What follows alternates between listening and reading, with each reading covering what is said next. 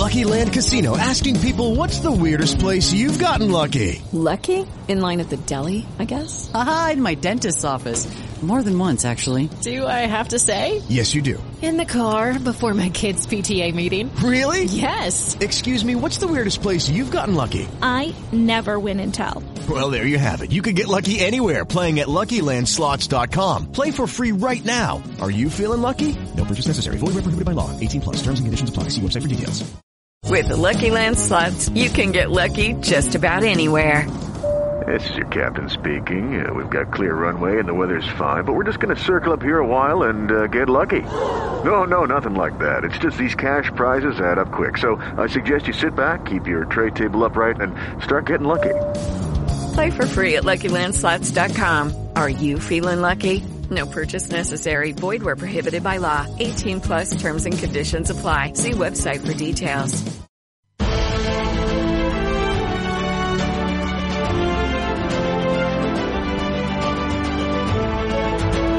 Castellón Confidencial, en Decisión Radio. Bienvenidos, gracias por querer estar informados, por estar ahí pendientes de la actualidad y por seguirnos cada día a través de las 26 emisoras de Decisión Radio.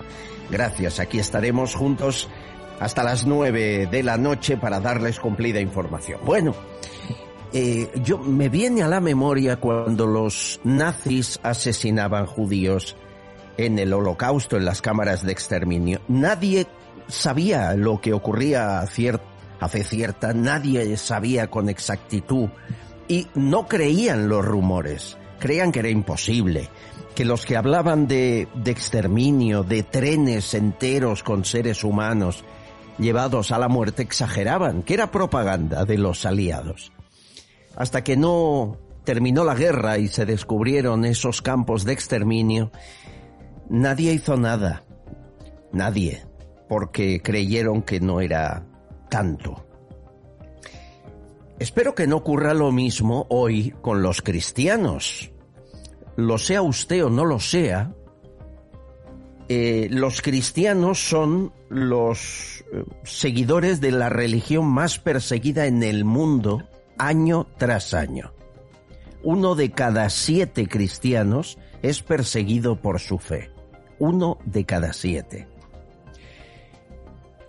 Lo digo porque en las últimas horas, días, eh, se ha utilizado la declaración de Núñez Feijó como propaganda contra eh, los musulmanes. Eh, escuchemos exactamente qué dijo.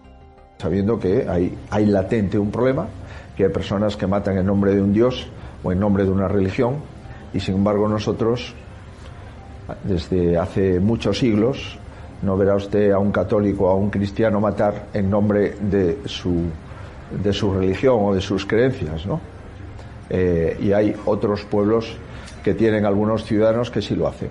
Fíjense, las religiones y los libros eh, sagrados están para interpretarse. Y es cierto que la Biblia habla de matar en algún lugar. Por ejemplo, eh, estoy leyendo Génesis capítulo 9, versículo 6. El que derrame sangre de hombre, por el hombre su sangre será derramada, que es como decir pena de muerte. Eh, o Éxodo 21:12, el que hiera de muerte a otro ciertamente morirá. Bien. Claro, eh, vas al Corán y eh, su, la Sura 2, versículo 191. Matadles donde deis con ellos, el expulsadles de donde os hayan expulsado. Matadles es la retribución de los infieles.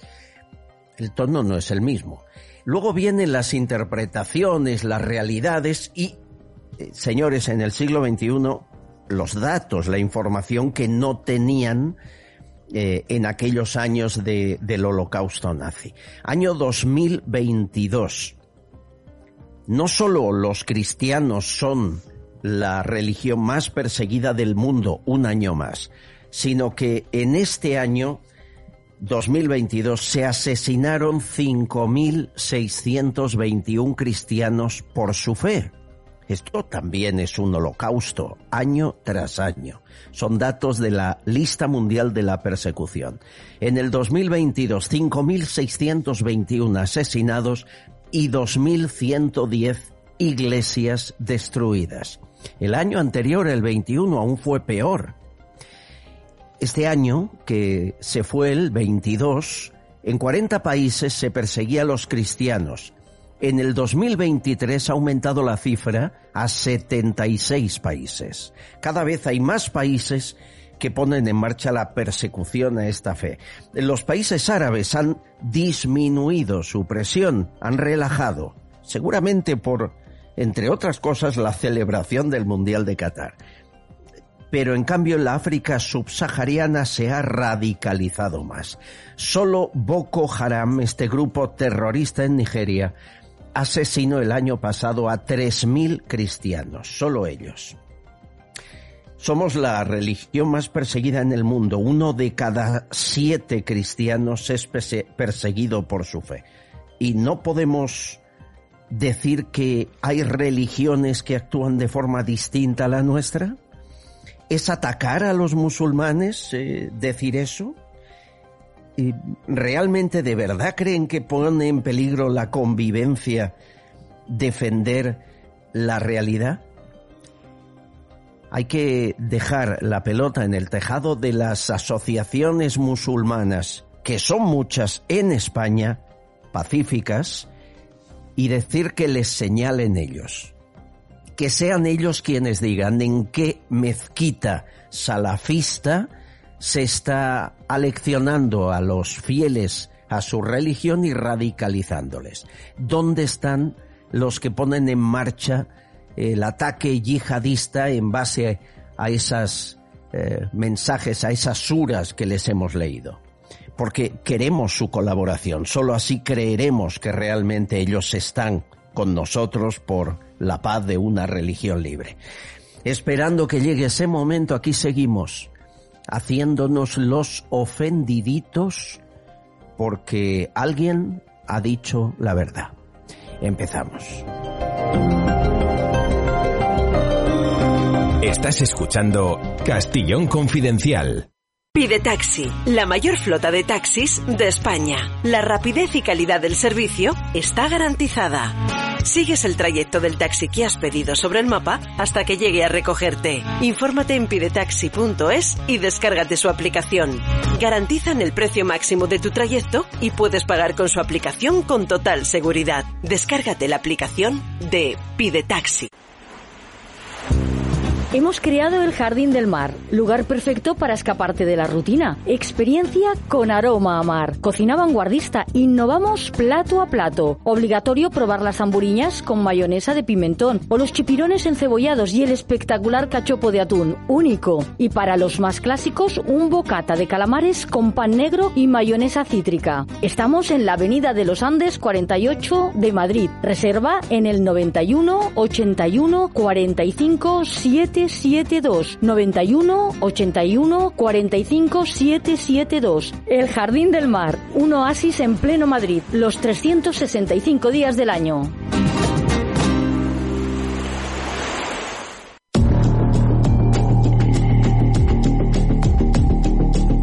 Datos eh, no se pueden camuflar. Fíjese, el 95% de los emigrantes ilegales que llegan a España mm, y con orden de expulsión, el 95% no son expulsados. Siguen en España meses y años esto es un desastre absoluto. El caso de Algeciras es solo la punta del iceberg. Nos cuenta por qué Serafín Giraldo, inspector de policía, portavoz de H50. Hola. Hola, Albert. En relación al atentado de carácter yihadista que hemos sufrido en España, hay que aclarar varias cosas. En primer lugar, que esta persona tenía decretada una expulsión. Es decir, esta persona se la había detenido, ya había tenido relación con la policía, se le habían leído los derechos, se había tramitado un expediente de expulsión.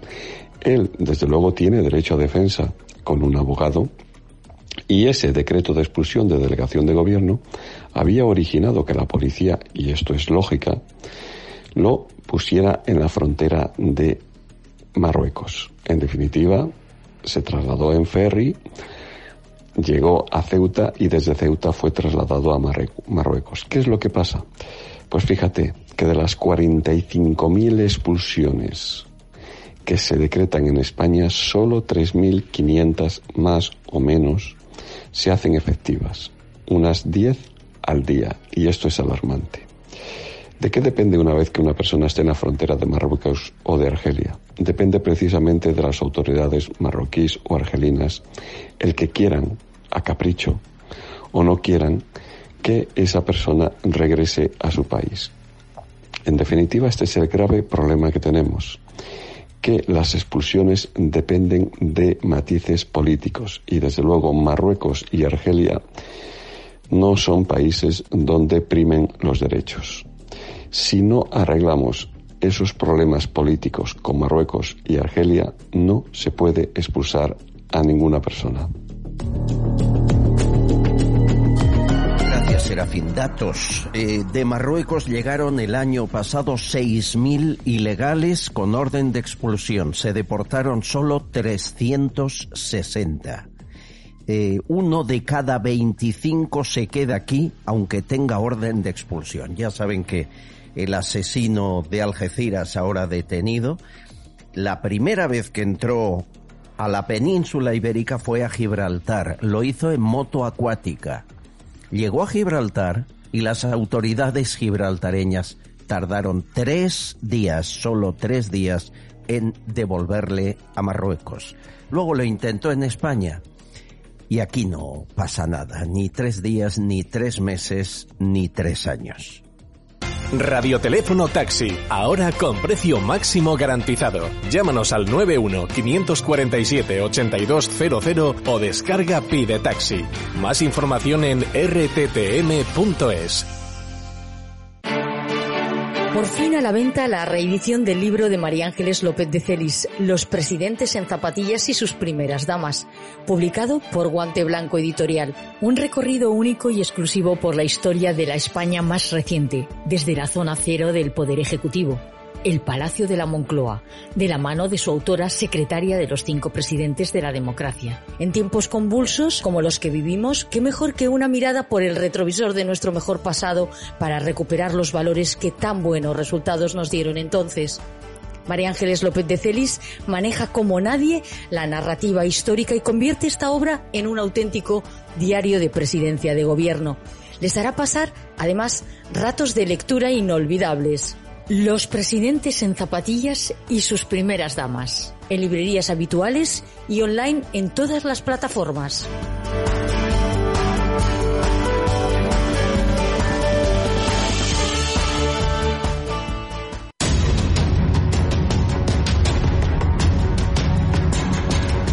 Miguel Ángel Ordóñez, ¿cómo estás? Periodista, escritor, Marbella. ¿Qué tal? Hola, encantado de estar aquí de nuevo contigo. Celia Cánovas, abogada, senadora que lo fue de Podemos desde Cataluña. ¿Cómo estás, Celia? Muy bien, muy encantada también de estar aquí con vosotros otra semana más. Esto es nuestro y lo sorprendente es lo que acaba de contar Serafín. Es decir, aquí eh, eh, llegan de forma ilegal entre 35 y 45 mil personas cada año.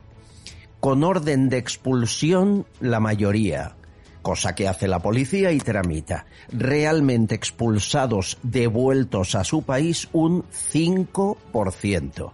Es decir, el 95% de los ilegales con orden de expulsión se quedan aquí. ¿Esto qué es, Celia? Esto es que tenemos una ley muy bonita, como todas, pero si no se puede, no se ejecuta. Es decir, no se ejecuta porque esa gente que meterla en aviones, hay que meterla, hay que primero confinarla en un sitio, hay que darles de comer, hay que darles de colchones para dormir y hay que tenerlos un tiempo ahí. Tienen derechos, ojo, tienen derechos de defensa, tienen muchos derechos eh, que contempla la ley de extranjería y a partir de ahí, pues hay que ponerlos, si luego esto no prospera su defensa, pues hay que ponerlos en un avión o en un tren, un medio de transporte y todo esto cuesta mucho dinero, ¿eh? Cuidado. Entonces, eh, es muy bonito decirlo. Pero yo conozco personalmente, bueno, hemos tenido aquí clientes en el despacho, pues que, que tienen esta orden, la tienen sin herie, porque no se, llega, no se llega a ejecutar jamás. O a lo mejor una vez, yo no lo he visto nunca, personalmente, ¿eh?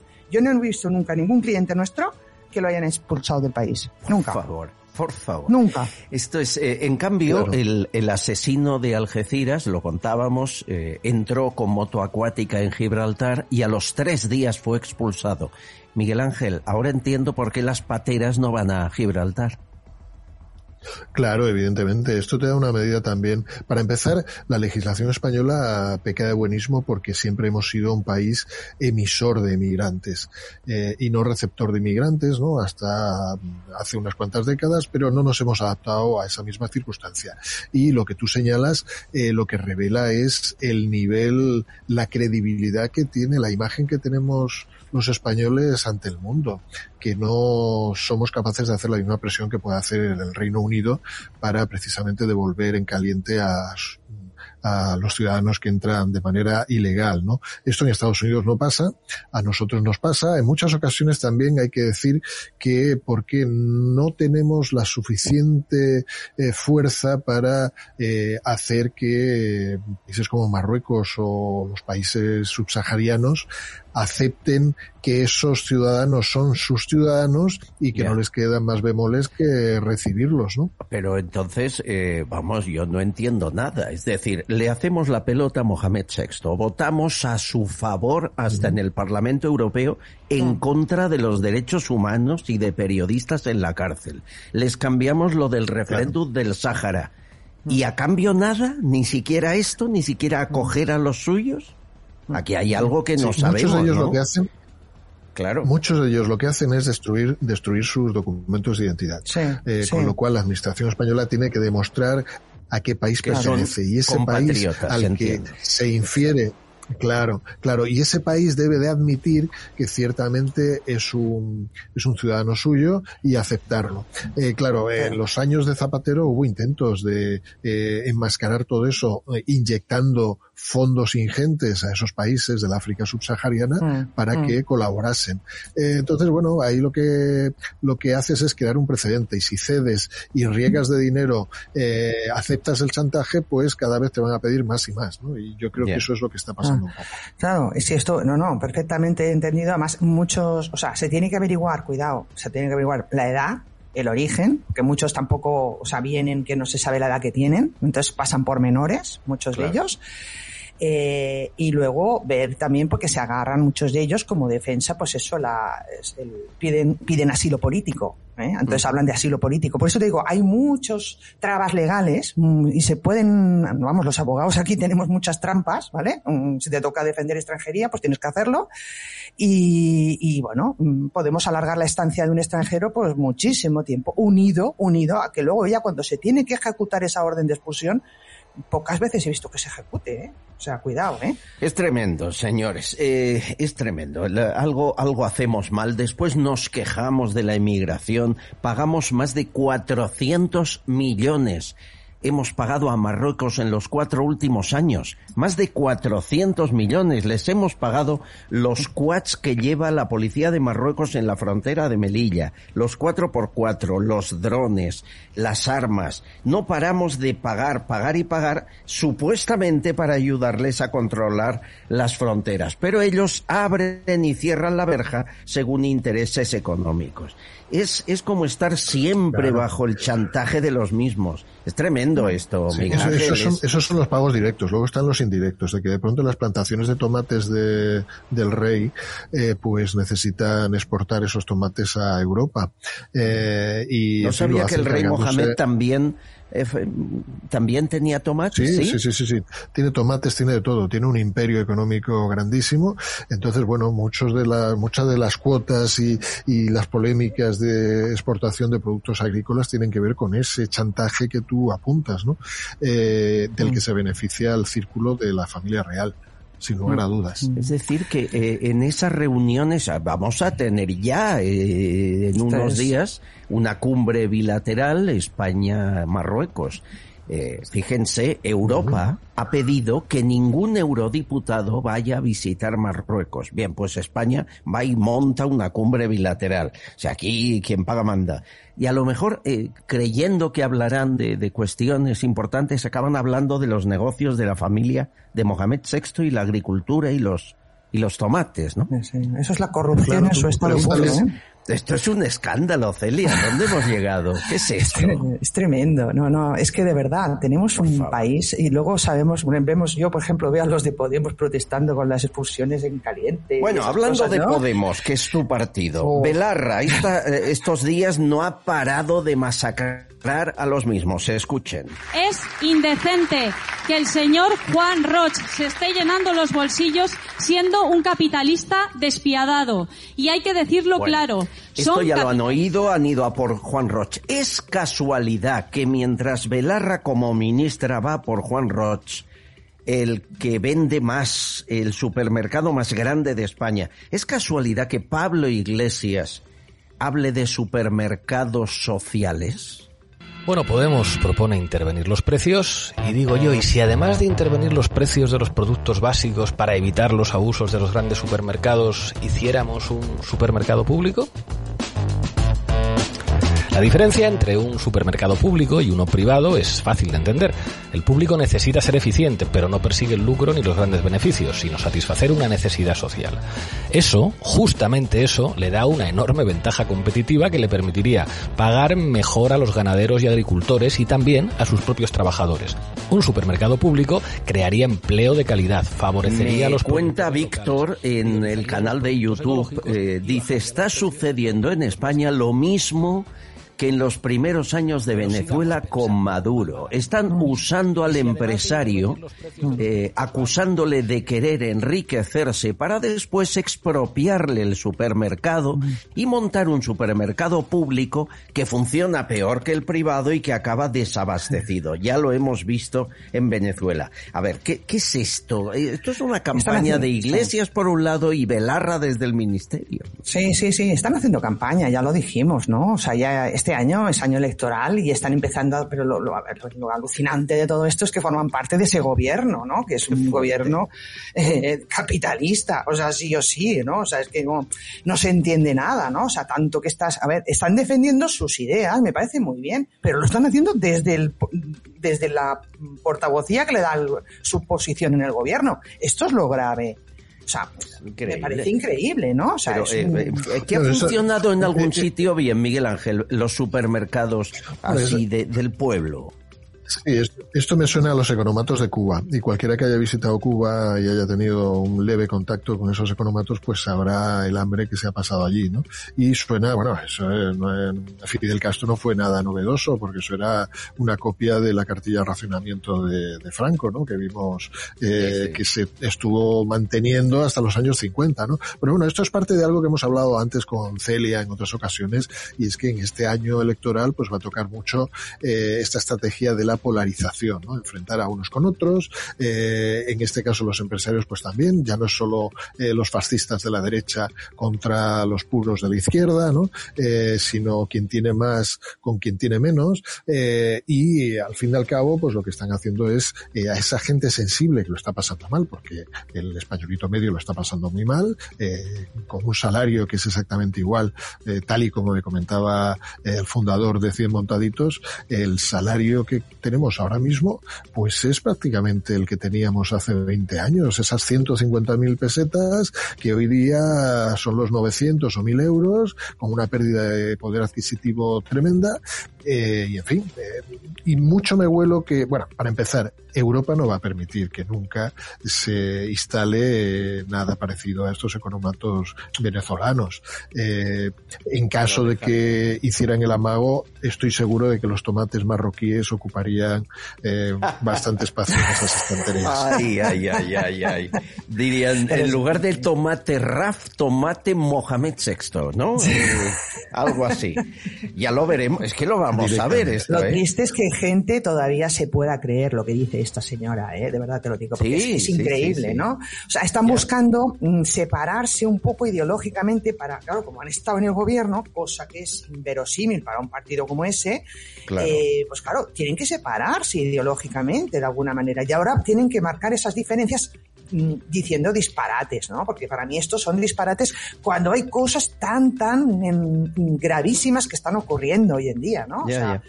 Hombre, para empezar, la ley que ellos aprobaron y que ha excarcelado a casi 300 abusadores sexuales. Ya estamos en 270 y, y aquí no, no cambian nada, ¿no? Nada, nada. Por cierto, el, tu partido está muy mal. Eh, bueno, tu ex, ¿eh? tu ex partido. Porque hasta el punto de que les faltan eh, militantes. Entonces han montado un curso para, yo creo que es de adoctrinamiento gratuito. Eh, Sí. Empieza el 9 de febrero. eh, y lo pone en marcha el Instituto República y Democracia, que es la fundación de Pablo Iglesias de toda la vida. Eh, no saben ya qué hacer para que la gente se apunte y montan un curso gratis, leo en la convocatoria, para jóvenes entre 16 y 31 años. Objetivo, eh, pues eh, hablar de la clase, anticapitalista, lo de siempre. Dura cinco meses y medio. La primera parte, cógete fuerte, las clases las da Juan Carlos Monedero, luego Ione Belarra y participan Pablo Iglesias, Isa Serra, la que estaba condenada por pegar a una mujer policía, Lilith Bestringe Tela. y entre otros. Eh, y se ofrece eh, que sea gratuito, pero hombre, si quieres hacer una No, no. donación gratuita, no. Sí, sí. como es una fundación, ¿verdad? Un la funda- crowdfunding de estos, ¿no? Claro, las fundaciones saben ustedes que ponga lo que ponga, desgraban un 80%. o sea que, sí, digamos, una manera de meter eh, pastilla ahí. Sí, sí. Lo digo por si te quieres apuntar. Seguro, Ya estoy apuntada Seguro- con ese con ese profesorado, madre mía. ¿Te imaginas? seguro que no le faltan patrocinadores de todas formas, ¿eh? Seguro. No, seguro. Eh, ¿Cómo es posible que ponga verde a todos los del IBEX y nunca le falten patrocinadores?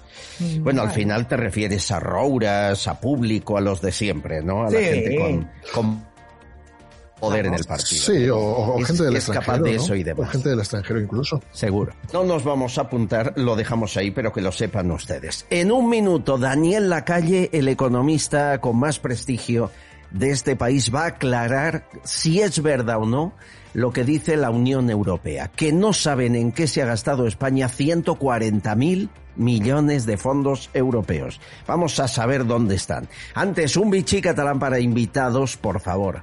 Tómenselo poquito a poco. Luego hablaremos de, de los eh, árabes en Marbella, ¿eh? Me has de contar historias, Miguel Ángel, prepárate. Que tomaban de todo menos bichí catalán, me dicen. Eso que la religión les obligaría a tomar solo agua, ¿no? Eh, Pero... No, toma- to- tomaban agua y tomaban de todo. Ahí, en Sí, fin, te contaré si quieres Claro. de Bin Laden cuando venía por aquí. Esas Bin fiestas Laden. que se daba el hombre. Bin ¿Le Laden. llegaste a ver a Bin Laden? Eh, yo no, pero luego te cuento si quieres alguna anécdota de. Bin Laden por Marbella. Bueno, bichí catalán, agua buena, que no le falta en casa. Bichí catalán mejora por dentro.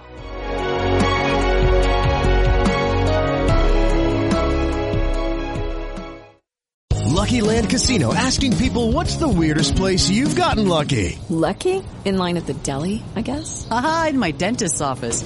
More than once, actually. Do I have to say? Yes, you do. In the car before my kids' PTA meeting. Really? Yes. Excuse me, what's the weirdest place you've gotten lucky? I never win and tell. Well, there you have it. You can get lucky anywhere playing at LuckyLandSlots.com. Play for free right now. Are you feeling lucky? No purchase necessary. Void where prohibited by law. 18 plus. Terms and conditions apply. See website for details. With Lucky Land slots, you can get lucky just about anywhere. Dearly beloved, we are gathered here today to... Has anyone seen the bride and groom? Sorry, sorry, we're here. We were getting lucky in the limo and we lost track of time. No, Lucky Land Casino, with cash prizes that add up quicker than a guest registry. In that case, I pronounce you lucky. Play for free at LuckyLandSlots.com. Daily bonuses are waiting. No purchase necessary. Void where prohibited by law. 18 plus. Terms and conditions apply. See website for details. Si necesitas viajar con silla de ruedas en taxi, o con tu mascota, o con un bebé y su sillita de paseo, ningún problema. Lo pides a la flota de Pide Taxi y te mandarán un taxi especial para ti. Pide Taxi trabaja con las principales emisoras de taxi de tu ciudad, que son propiedad de los taxistas locales, no de multinacionales o fondos de inversión. Y todo al mejor precio garantizado. Descárgate la aplicación de Pide Taxi. Hemos creado el Jardín del Mar, lugar perfecto para escaparte de la rutina. Experiencia con aroma a mar. Cocina vanguardista. Innovamos plato a plato. Obligatorio probar las hamburiñas con mayonesa de pimentón o los chipirones encebollados y el espectacular cachopo de atún, único. Y para los más clásicos, un bocata de calamares con pan negro y mayonesa cítrica. Estamos en la Avenida de los Andes 48 de Madrid. Reserva en el 91 81 45 7 772 91 81 45 772. El Jardín del Mar, un oasis en pleno Madrid, los 365 días del año.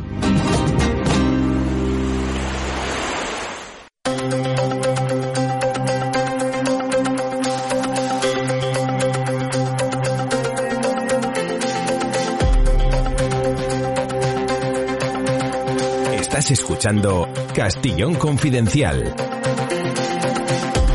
Se llama Mónica Holmeyer, presidenta de la Comisión del Parlamento Europeo encargada del control presupuestario de la Unión Europea. Viene a España el 20 de febrero y su misión es saber dónde está el dinero que ha dado Europa. Escúchenla.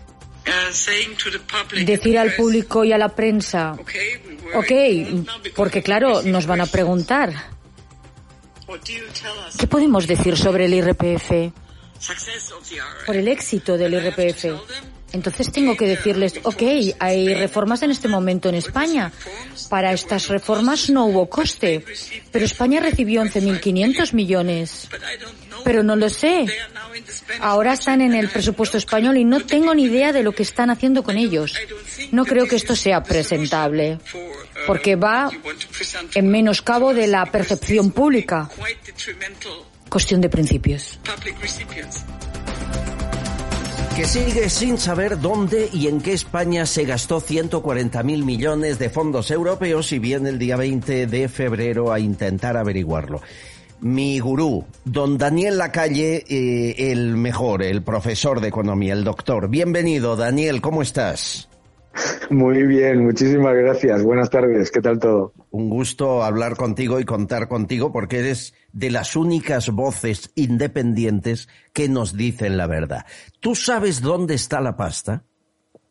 Está fundamentalmente en el sector público. Se ha utilizado, eh, además, con por diseño, no por, por casualidad, eh, el, todo el engranaje de los ministerios para convertir a los ministerios en eh, no solamente freno de esos fondos europeos para sino también eh, de repartidores para el sector público, de manera que, por ejemplo, pues ha habido casos de alguna comunidad autónoma en el que de los ingresos estimados en el presupuesto para eh, el año 2022, pues prácticamente el 60% venían de esos fondos públicos, eh, de esos fondos europeos. Entonces se ha utilizado, pues, eh, literalmente para disfrazar problemas presupuestarios y y luego, por supuesto, la ejecución es muy pobre, ¿no? Porque, claro, la comisaria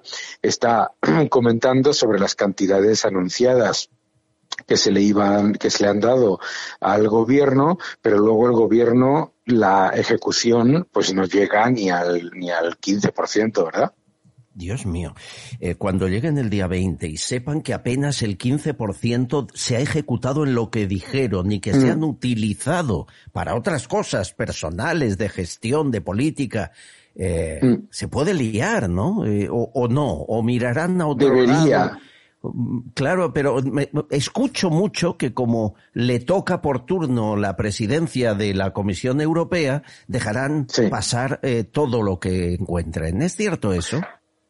Yo creo que el riesgo de que la Comisión Europea no sea eh, esa Comisión Europea que garantiza la correcta eh, utilización de los fondos, etcétera, es alto y es muy alto porque ya lo estamos viendo en general. O sea, la Comisión Europea eh, en los últimos años ha sido completamente distinta en cuanto a su posición con respecto al despilfarro, al aumento de los desequilibrios, al déficit estructural, a los fondos europeos, etcétera. Hmm. Y ese es un problema porque tenemos una Comisión Europea que hemos decidido entre todos que tenga ese factor de control para que la Unión Europea funcione adecuadamente y no se aproveche ningún gobierno de una situación eh, coyuntural y desafortunadamente pues no está cumpliendo esa, esa responsabilidad. Por ejemplo, como el gobierno no sabía qué hacer eh, para invertir el dinero y sabían que se acababa el plazo, ha contratado, como saben, un edificio de oficinas para gestionar los fondos europeos. Se han ido al Paseo de la Castellana, el edificio Cuzco 4.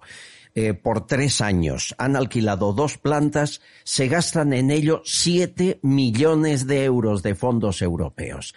Pero es que luego mm. tenemos cien, más de cien millones de fondos europeos gastados, por ejemplo, en reformar las sedes de comisiones obreras y UGT en varias ciudades españolas. Cada vez que lanzamos uno de estos escándalos, la prensa, Daniel Lacalle, nos dice, no, no, Europa lo sabe y lo permite. ¿Es cierto lo de Europa lo sabe y lo permite? Europa puede que lo permita, pero no creo que lo sepa. Eh, no creo que lo sepa porque si fuese así, esta comisaria tendría el desglose de esos gastos y los eh, y, no habría hecho unas declaraciones tan duras como las que ha hecho. Eh, lo que sí es cierto es que lo está permitiendo y lo está permitiendo con ese porque en la Unión Europea, al ver, se ha introducido esta narrativa de que el problema de la crisis del 2011 vino por el exceso de austeridad esa austeridad que, no vio nadie porque eh, lo que fue una moderación presupuestaria absolutamente normal y corriente. Eh, y entonces que ahora hay que permitir que se gaste y que se endeude todo el mundo porque luego ya veremos, ¿no? Claro, el problema es que ya veremos le va, le va a llegar a otra administración. Y el problema también es que, vamos, un gobierno que tiene elecciones en diciembre de 2023 no debería estar contratando durante tres años un edificio para llenarlo de funcionarios eh, con el objetivo de eh, canalizar unos fondos europeos que no necesitan, esto es la clave, Albert, que no necesitan eso que no es un problema de falta de funcionarios, que el resto de Europa está ejecutando los fondos de manera eh, adecuada. Los podrán gastar mejor o peor, pero desde luego están ejecutando de manera adecuada sin disparar el número de funcionarios. Se está utilizando el tema de los fondos europeos para aumentar masivamente el leviatán del gasto público. Es tremendo. Miguel Ángel Ordóñez, periodista, pregunta a Daniel Lacalle. Eh, bueno, pues la verdad es que se ha explicado como un libro abierto, ¿no? Eh, precisamente la contundencia de esta comisaria, eh, ¿tú crees que traerá eh, más revuelo o se quedará ahí y luego habrá paños tibios? Pues yo me temo que se quedará ahí, porque es una voz limitada dentro de una Comisión Europea en la que hay todo un engranaje de intereses que han dejado de servir al eh, objetivo de la Comisión Europea, que es el de, eh, vigilar la, eh, que los estados no aprovechen situaciones coyunturales para disparar desequilibrios estructurales.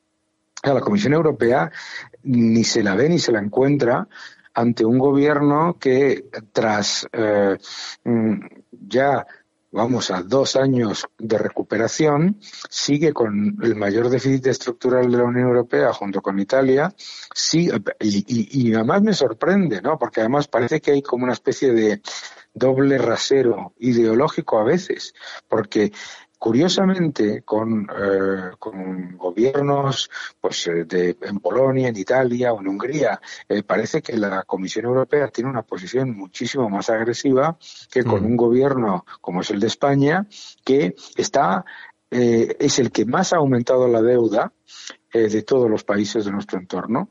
Es el que peor se está recuperando, todavía no ha recuperado el PIB del año 2019, está aumentando masivamente los desequilibrios estructurales y encima se van a gloria de que esos son unos datos estupendos.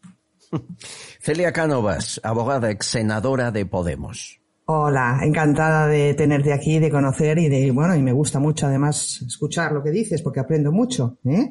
Pero a ver, yo me hago una pregunta, bueno, me hago dos, dos preguntas, dos preguntas.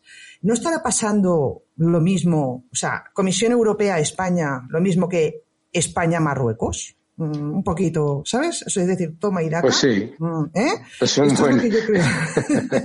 es, una buena, es un buen símil.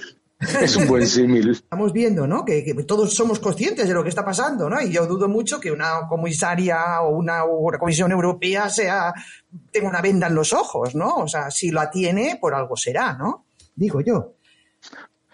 Yo creo que hay una, a ver, yo creo que hay una, un miedo en la Unión Europea en general y en la Comisión en particular a que Hello, it is Ryan, and we could all use an extra bright spot in our day, couldn't we? Just to make up for things like sitting in traffic, doing the dishes, counting your steps, you know, all the mundane stuff. That is why I'm such a big fan of Chumba Casino. Chumba Casino has all your favorite social casino style games that you can play for free anytime, anywhere with daily bonuses. That should brighten your day a little. Actually, a lot. So sign up now at chumbacasino.com. That's ChumbaCasino.com. No purchase necessary. VGW. Void were prohibited by law. See terms and conditions. 18 plus. Judy was boring. Hello. Then Judy discovered ChumbaCasino.com. It's my little escape. Now Judy's the life of the party. Oh, baby. Mama's bringing home the bacon. Whoa. Take it easy, Judy.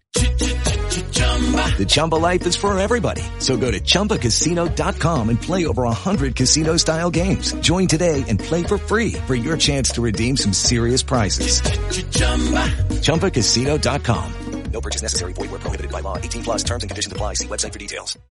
Si se le ponen frenos al gobierno de España, que España se convierta en la siguiente Grecia, ¿de acuerdo? Igual, y eso es eh, algo de lo que se ha aprovechado también Salvini en Italia en, el pasado. Es esta idea equivocada por parte de la Comisión Europea de que si no se riega de dinero al populismo, el populismo entonces puede generar eh, un, problema mayor.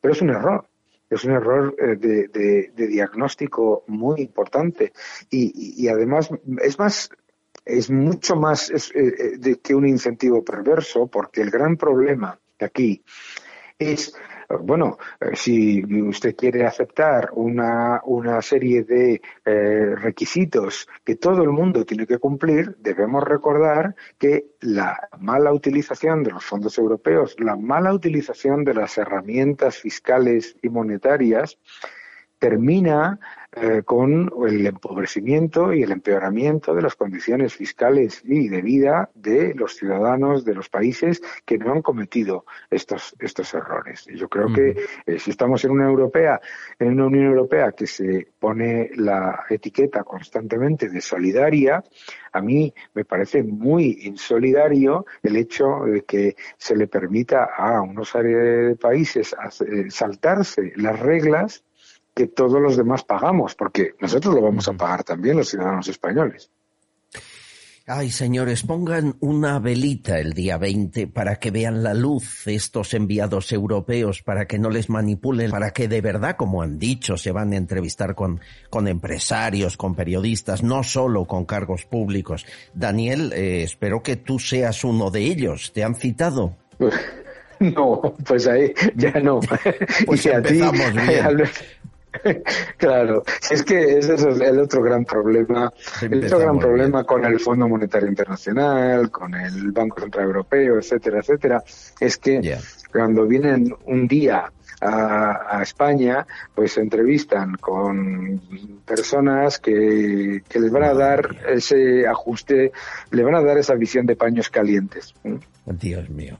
Daniel Lacalle, eh, aún tengo la esperanza de que digan, por favor, podemos hablar con usted a ver si se enteran de lo que pasa en este país. Un abrazo, doctor, y muchísimas Un abrazo gracias. fuerte. Abrazo Gracias, fuerte, amigo. gracias. Doctor, profesor en economía y una de las mentes más preclaras para conocer qué está pasando en la economía de este país. Si no se citan con Daniel Lacalle va mal la cosa. Bueno, tengo muchos mensajes de oyentes que hacen eh, preguntas, que plantean cuestiones, y uno de ellos, una mujer, eh, Rosa, dice, pregúntale a Celia cuando esté, ¿qué le parece la campaña de Rita Maestre en Más Madrid? que dice lo Rita. La campaña de Rita Maestre es muy divertida. Dice, ¿quieres eh, quitar coches y evitar la contaminación en Madrid? Que lo haga Rita, por aquello de Rita la cantadora, entiendo, ¿no? Un, un dicho muy español.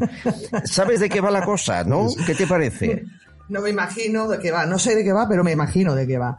Y bueno, es de chiste. O sea, a ver si me explico, es que yo solamente me puedo reír de estas cuestiones. Pasa es no que hay Rita más. la cantadora no era tan pija como Rita Maestre, No, con perdón, no. ¿eh? que Rita Y bueno, Maestre, esta- sí, sí, vamos, el nivel es alto. Y estoy segura que ella no va en bicicleta, ¿eh? Estoy No, segura. hombre, ¿qué dices? Entonces, cuidado, cuidado. ¿Eh? Cuidado con esto. Entonces se predica con el ejemplo, se predica con el ejemplo. Bueno, me dice Víctor, eh, Oye, pero, es, pero es una campaña. dime. Es una campaña publicitaria magnífica, ¿eh? Sí, no, Eh, no, y muy al ocurrente. menos da que hablar, Además, porque muy- hasta en es- el hormiguero han hablado de atrevida. ella, o sea. Sí, sí, sí. Y es muy, muy atrevida, muy fresca, frescachona. eh, Sí. Y, Sí. en fin, la pena, la pena es que no le vaya a servir para eh, Sí. tener demasiados votos. ¿eh? Sí. Es que nos vamos a reír con esto, va a ser gracioso. Seguro, seguro. Víctor les decía, habla de Ceuta y Melilla, tuvimos invitados esta semana y la anterior, dice, tendrían más derecho a ser un principado como Andorra que a ser parte de Marruecos, porque nunca lo fueron en su historia, es cierto. Eh, Anra Díaz Ayuso merece mil veces más que la protejan que no los cuatro que eh, solo la apoyaban en la Complutense. Eh, a Paracelia, Arturo Carrasco eh, dice el PSOE, ¿cómo podéis decir que es un partido de Estado? Eh, parece un vídeo hecho para darle votos al PSOE. Se parece que comentamos en algún momento, comentaste Celia, que el PSOE era un partido de Estado. ¿Lo sigues pensando? No de Estado, a ver si me explico. Es un partido de histórico, vamos a decirlo así, un partido asentado, un partido que tiene muchos años, que ha estado gobernando, que se alterna El más gobierno antiguo, con, con más el de PP. 100 años, sí, sí. Por eso te digo, yo hablo Tan en antiguo este que hasta ha sentido. hecho golpes de Estado, o sea que También, vamos, o sea, a ver, yo, otra cosa es que yo lo considere eh, personalmente de Estado o no, o sea, hay estadistas, ha tenido estadistas importantes, pero no significa que sea un partido apto en estos momentos para gobernar, ¿no? O sea, no confundamos, ¿eh? Lo que pasa es que yo quizá me refería a esto, a la antigüedad del Entiendo, partido. te ¿no? entiendo. Actualmente no, pero sí, siempre ha sido un, un partido de Estado que ha estado ahí eh, de acuerdo con lo que han sido políticas que han vertebrado eh, a este país. Por ejemplo, la política exterior, ¿no? Eh, el apoyo a Marruecos, o el llevarse bien con Marruecos, pero a la vez defender eh, las resoluciones de la ONU con respecto a- al Sáhara, ¿no? Eh, todo eso ha cambiado. Eh, ya no hay políticas de Estado consensuadas eh, desde que está Pedro Sánchez en la Moncloa. José Latorre dice, el PSOE ya no existe, ahora ha pasado a convertirse en el PSOETA. Bueno, em, come- comentario acerca de lo que dice por aquí Carlos García Danero, colaborador, lo escribe Edubique Eduardo, dice libertad eh, para explotar en España nuestros propios recursos minerales y energéticos ya que no dependamos de otros. Y Radagast escribe también, eh, ¿de verdad, Albert, te crees lo del movimiento imperial ruso que está detrás de las cartas bomba enviadas a la embajada de Ucrania y a diferentes eh, eh, ministros? Eh, eso no es más que una intoxicación de Estados Unidos. Bueno, yo lo que digo es que el New York Times publicó que detrás estaba el movimiento imperial ruso y que eh, esos movimientos, que son muy antiguos, pues tienen gente que los sigue. ¿Y quién es el jubilado detenido en España por enviar las cartas bomba? Pues alguien que tenía el póster de la pasionaria en su habitación y propaganda de ETA en su casa. Ya que me cuadra con el movimiento ruso, ¿eh? Eh, lo del Partido Comunista. Lo digo porque muchos medios publicaron que envió las cartas alguien de la ultraderecha. Pues miren, no, era de la ultraizquierda. Eh, y además se ha demostrado porque él se cotejó, que esto es curioso, se cotejó el ADN de las bolsas de basura cuando las bajaba a la calle con el ADN del paquete de la carta bomba. Y se vio que era el mismo ADN. O sea que este jubilado, sin duda, este seguidor de, Marx, dicen, y no sé cuántas cosas más, sin duda es el hombre que envió las cartas. Aunque ahora un juicio tendrá que determinar el ataque. Bueno, estos son algunos mensajes. Eh, y varios eh, oyentes me están diciendo, por favor, que cuente lo de Bin Laden Miguel Ángel Ordóñez. A ver. Hombre, claro, porque aquí olvidamos muy pronto que el autor de la mayor masacre en, en el mundo, posiblemente yihadista, ¿verdad? El 11S en las Torres Gemelas, eh, pues pasó por España, estuvo varias veces en España, él y otros como Mohamed Atta, el conductor de uno de los aviones. Cuéntanos eh, el paso de Bin Laden en Marbella. Bueno, aquí sabéis que Marbella tuvo como base de operaciones durante muchos veranos eh, la familia real saudita, desde que el rey Fad eh, venía a Incosol, un hotel clínica de adelgazamiento y demás, pues se enamoró de estas tierras y se instalaron por aquí.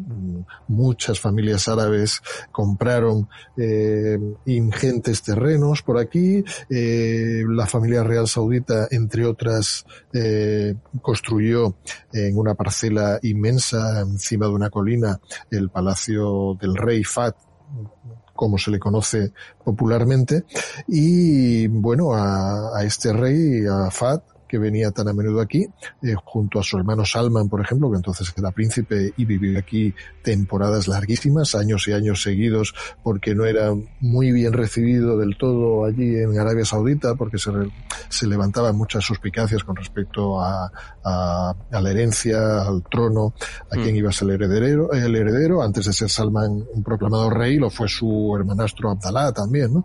En fin, pues había muchísimas grandes familias que seguían eh, eran parte de la corte y seguían a su rey allá donde iban, ¿no? Entre estas familias estaba una muy, muy potente, muy rica, que era la familia Bin Laden, a la cual pertenecía, entre otros hijos, tenían a un tal Osama Bin Laden. Entonces fueron muchos los veranos que pasó Osama Bin Laden por aquí, por Marbella, cuando todavía no se había convertido, eh, cuando no se había fanatizado de la manera que lo hizo posteriormente, mucho antes de combatir en Afganistán y demás. Eh, en fin, hay anécdotas divertidísimas. Por ejemplo, yo he visto fotografías de Osama Bin Laden tratando de eh, bailar flamenco eh, junto a una... Sí, sí, sí. Eh, concretamente en el eh, tablao flamenco de Ana María, toda una institución aquí en Marbella, eh, pues allá por los años 80 lo sacó a bailar en varias ocasiones y el hombre hizo sus pinitos y su intento de mover un poquito los brazos para bailar flamenco. Desafortunadamente no se le dio bien lo del baile y poco después pues alistó como voluntario en la guerra a hacer la yihad en Afganistán. Por entonces estaba todavía al principio un poco en la órbita de Estados Unidos, pero luego cambió radicalmente.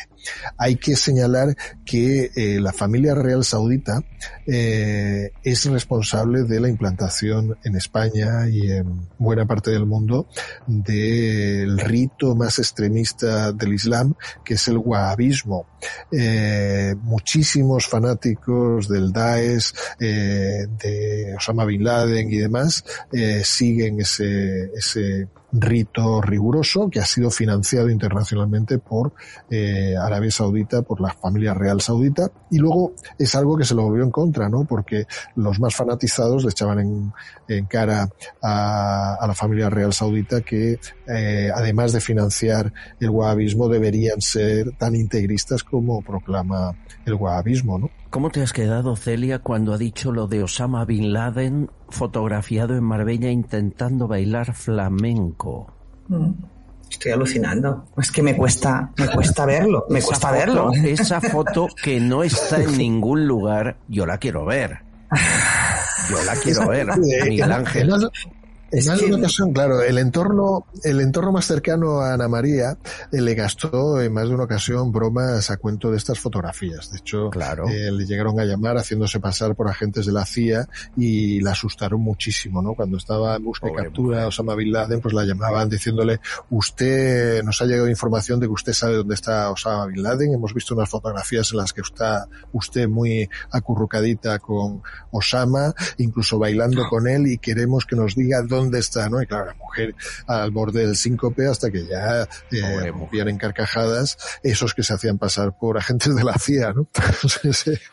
Yo las Hablando de, de árabes, eh, Irán, embajador de Irán, estos días, recibido en la zarzuela, da la mano al rey, pero no a la reina. Embajador de la República Islámica de Irán. Es verdad, es cierto. Embajadora de la República Se de Croacia. pone la mano en la parte izquierda del pecho como signo de saludo, pero no toca a la reina por ser mujer. ¿Es normal, Celia? ¿Hemos de aguantar esto? Son sus costumbres. ¿Qué vamos a hacer? Ya, a mí pero- personalmente me pasó. que están aquí, ¿qué? Es Mira, que, mí- es que eh, eh, estamos en un momento en el que en casa de este hombre mueren mujeres por dejar de llevar el velo. Es Y aquí hemos de aguantar que nos haga un feo hacia la reina. Sí, es, es feísimo, es feísimo porque, a ver, uno puede tener sus costumbres y sus cosas, pero yo creo que ante los protocolos y sobre todo la, la educación, estás en un país extranjero, ¿no? Es como cuando tenemos que ir a visitar un país de estos, nos tenemos que poner tapar los hombros y esas cosas, ¿no? A ver, Ya, pero estamos... cuando vamos allí lo hacemos, vamos. cuando vienen aquí ellos Cuando no. vienen- claro, cuando vienen aquí, nosotros no exigimos que lleven velo, ni que hagan cosas raras, ¿no? Ni que vayan en pantalón corto, pueden hacer lo que quieran, pero al menos un respeto, esto sí. Lo digo porque personalmente tuve una experiencia con un, el, el padre de un cliente en- del despacho que era rabino. Y entonces yo fui a darle la mano y se ve Sí. que tienen prohibido tocar a las mujeres también. Y No entonces el hombre me quitó la mano, sí, sí, sí, me pegué un chasco considerable, la verdad sea dicha. Estaba yo con mi padre en paz descanse, que era el de- del, del hijo, y decía, no, no, que Celia, no le des la mano, que no se puede, no te puede tocar. Digo, uy, pues mira, he aprendido algo, pero esto me pasó en mi despacho. Me quitó, me retiró la mano y me hizo un gesto como diciendo, lo siento, los, sorry, sorry, decía. Ya, ya, ya. Me ha pasado, me ha pasado. En, Marbella, como había mucha pasta que ganar, ahí era igual que te dieran la mano, no te la dieran, ¿no, Miguel Ángel? Aquí da igual, cuando, cuando un árabe tiene dinero, eh, para empezar, no es moro. Los moros son los que no tienen dinero, ¿no? Y, bueno, también porque vienen de, la, de la morería, árabes, de- sí, del, mo- sí, sí. del Mogreb. Los otros son árabes, Sí, ¿no? sí. Entonces, con tarjeta de crédito y con dinero todo se perdona, incluso eso, ¿no? Pero bueno, para los árabes y para eh, muchos marroquíes, pero pocos marroquíes, ¿eh? menos que para los árabes, la mujer es algo impuro que no merece ser tocado porque es algo que incita al pecado exclusivamente, ¿no? Entonces todo incita al pecado en una mujer, incluso el pelo suelto, ¿no? Y por eso que, por eso es que usa hijab y demás, ¿no? Eh, en fin, eh, son, son sus costumbres, pero cuando vienen aquí, igual que yo cuando voy a Egipto o a Marruecos o a cualquier otro sitio y quiero visitar una mezquita, tengo que cubrirme y tengo que eh, seguir, adaptarme a su protocolo y a su ritual, pues que menos que ellos hicieran lo mismo. Aquí es curioso la radicalización que ha habido a lo largo de los años, porque eh, a mí que me gusta la historia, eh, he visto por ahí fotografías maravillosas de, de reyes de la época de Alfonso XIII, que cuando visitaban Europa lo que hacían era eh, vestir el traje normal occidental. Ya. Eso de empezar a, a, eh, a viajar por el mundo con eh, sus ropas típicas y demás, se hace posteriormente cuando se envalentonan gracias sí. precisamente a este tipo de rituales eh, rigor- rigoristas como el wahabismo, ¿no? Tremendo. Bueno, luego en la siguiente hora hemos de averiguar muchas cosas. Celia nos ha de contar por qué en Podemos casi nadie ha condenado el atentado eh, yihadista eh, estos días. Eh, estará Gómez Bule, miembro del Consejo de la Defensa Nacional, para analizarlo. Estará Canal, se, se están comprando y vendiendo pasaportes falsos en la red, los españoles están a menos de 800 euros. Eh, hay mucho que explicar y también Javier Santamarta, nuestro experto historiador. Eh, señores, ¿realmente la religión católica y la musulmana eh, mal interpretadas llaman igualmente al odio o no? Se lo contamos, no se vayan.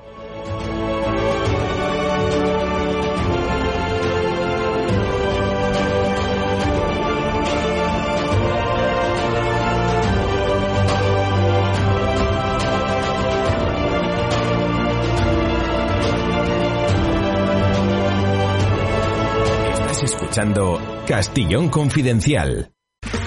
Okay, round two. Name something that's not boring. laundry? Ooh, a book club.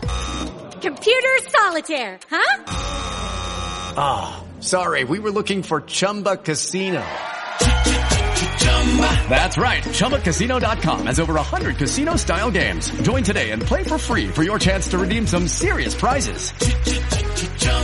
ChumbaCasino.com. No purchase necessary. Void where prohibited by law. 18 plus terms and conditions apply. See website for details.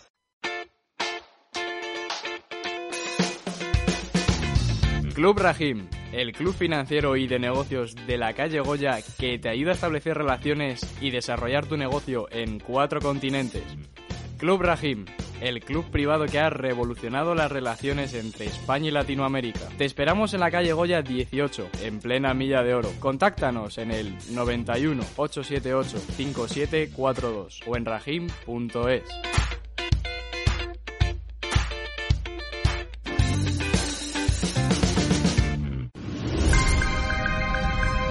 Tributalia SL, profesionales del derecho y la empresa.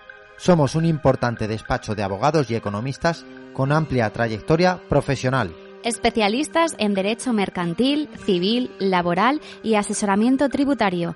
Nos avalan más de 25 años de experiencia asesorando y solucionando problemas a empresas y a particulares. Tributalia SL, profesionales del derecho y la empresa. Estamos en Madrid, calle Joaquín María López, número 44. Llámenos y compruebe cómo podemos ayudarle en el teléfono 91 549 7849. Tributalia. Eservin, 910-708-190. expertos en jardinería. Limpieza de comunidades y conserjería. Eservin. 910-708-190. También puede escribirnos a info@eservin.com. Usted a lo suyo, que de sus instalaciones nos ocupamos nosotros. Contrátenos y le haremos a su comunidad un estudio de viabilidad y coste de autoconsumo energético mediante placas solares. Paco Cecilio, moda que marca tendencia ofreciendo la mejor calidad al mejor precio. Paco Cecilio es un referente en la elegancia casual pero con mucho estilo. En cualquiera de nuestras tiendas distribuidas en la Comunidad de Madrid encontrarás la moda más apropiada para cada ocasión. Un estilo elegante, atemporal y abierto a muchos públicos y momentos del día. Estamos en Parque Corredor de Torrejón de Ardoz y el centro comercial La Dehesa de Alcalá de Henares y las 24 horas en www.pacocecilio.com. Paco Cecilio, moda hombre.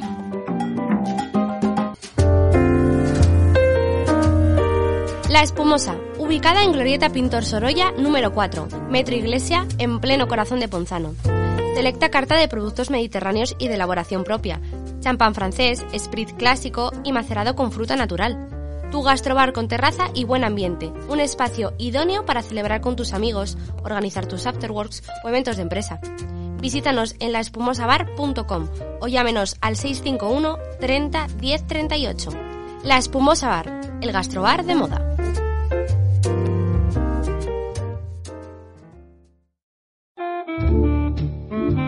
¿Quieres un traje que te quede como un guante? ¿Que puedas personalizar absolutamente todo? ¿Con los mejores tejidos italianos e ingleses a un precio sin competencia? No busques más. En la fábrica queremos que vivas la experiencia de la sastrería medida a otro nivel.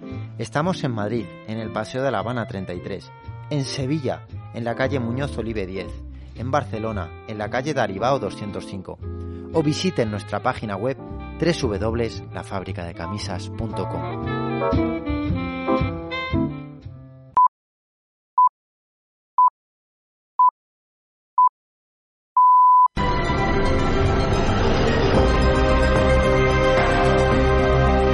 Castillón Confidencial, en Decisión Radio.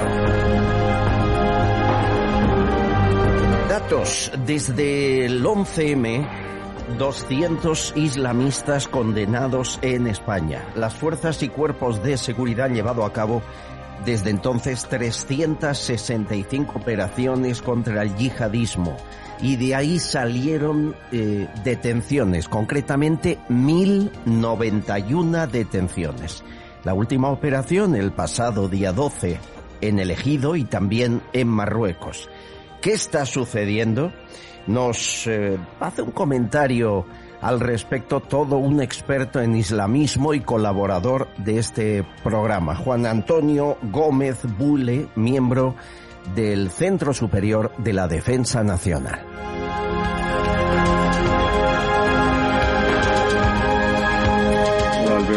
volvemos a ver la cara del terrorismo que llevamos viendo durante muchísimos años. El terrorismo yihadista es algo que está aquí y aparece en cualquier momento. España está en el nivel de alerta 4, de 4 de 5 niveles que existen. Eso quiere decir que estamos ante una situación de prevención y de alerta frente al terrorismo yihadista. En el caso que hemos visto en Algeciras, el presunto terrorista, o el terrorista ya confeso supongo, ha cometido un asesinato, ha intentado cometer otro. No es una persona que pueda tener sus condiciones mentales mermadas, sino que es un terrorista y es una persona que está cautivada bajo el proselitismo yihadista. Esta es la situación que tenemos que ver y no podemos bajar la, guardia. Este señor estaba detenido en el mes de junio del año pasado y durante todo este tiempo ha estado en procedimiento de expulsión. Obviamente, ya hemos visto las consecuencias. Antes de ser expulsado, ha cometido un acto terrorista.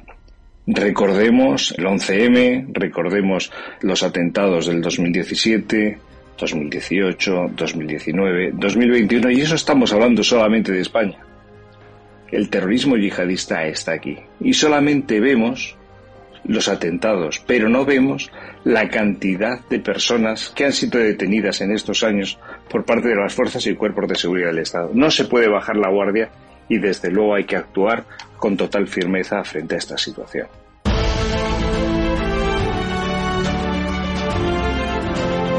Comentario de Juan Antonio Gómez Bule, miembro del Centro Superior de la Defensa Nacional. Eh, antes nos preguntábamos, Celia Cánovas, que ha sido senadora de Podemos, ¿por qué la mayoría de ministros de Podemos no han condenado el atentado yihadista de estos días. La única, hay que decirlo, Yolanda Díaz. El resto esperamos. ¿Qué ha pasado? Eso es lo que he visto. Y, Enrique Santiago, que también ha estado, como está mal visto ahora, eh, pues sí, eh, son estas cosas que hace Podemos, ¿no? Mm, que de pronto se, mm, al no condenar algo, parece que se están solidarizando con ese pueblo o ese el origen ¿no? de la, del conflicto. Estas chorradas que suelen hacer, lo digo porque lo hacían continuamente mientras yo era senadora y mientras yo pertenecía al partido, ¿no? Eh, por ejemplo, yo que sé, pues eh, una, si hubiese habido, que ETA ya no, no asesinaba, pero estoy segura que llega a haber un atentado de Tarra en aquel momento, no lo hubiesen condenado, porque consideraban estos pueblos de Euskadi y tal un pueblo oprimido, un pueblo no sé cuánto. Entonces, ellos no, no dicen nada, pero no condenan. No, esos muertos, esas familias que se han quedado sin padres, sin madre, sin hijos, eso no pasa nada. No pasa nada. Entonces, mm, bueno, mm, es, es, no me sorprende, ¿eh? no me sorprende. Ya, ya, pues a mí sí, porque eh, vamos, un sacristán es asesinado y eh, yo no digo el partido que haga lo que quiera, cada uno sabe, pero los ministros, que, mi, que menos que poner, no, no lo entiendo. A ver, sigue Miguel Ángel Ordóñez y se incorpora nuestro historiador Javier Santa Marta. Bienvenido, ¿cómo estás?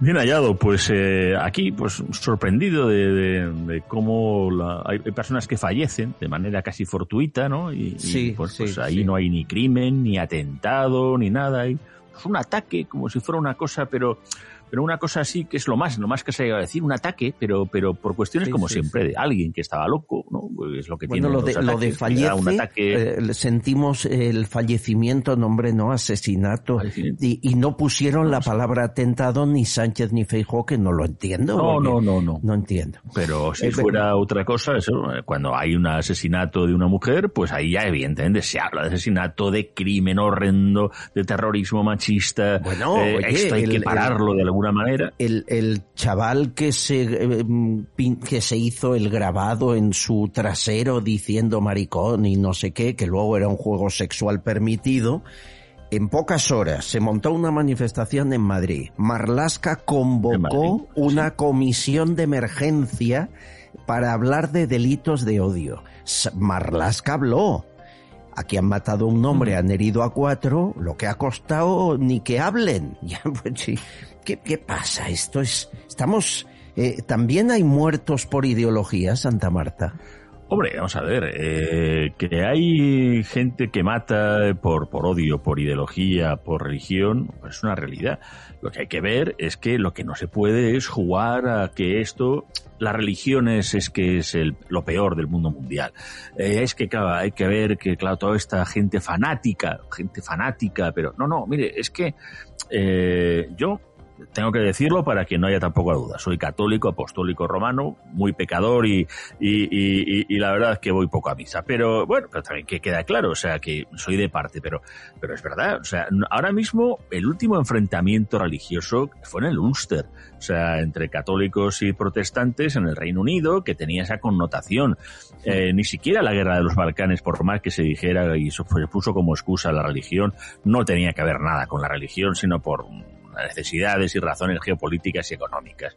Eh, pero es que ahí hay una realidad de que hay eh, una religión eh, que la estarán entendiendo mal, pero que, mm, que está abogando al, yihadismo, que está abogando eh, hacia pues la opresión de la mujer, eh, que está abogando que efectivamente, pues si se mata en nombre de Alá, pues eh, Alá es grande y que no se puede además decir nada en contra de ella. Mañana mismo usted y yo no vamos, que quemamos una Biblia delante de la conferencia episcopal y no vamos a casa tranquilamente a fumar un pito.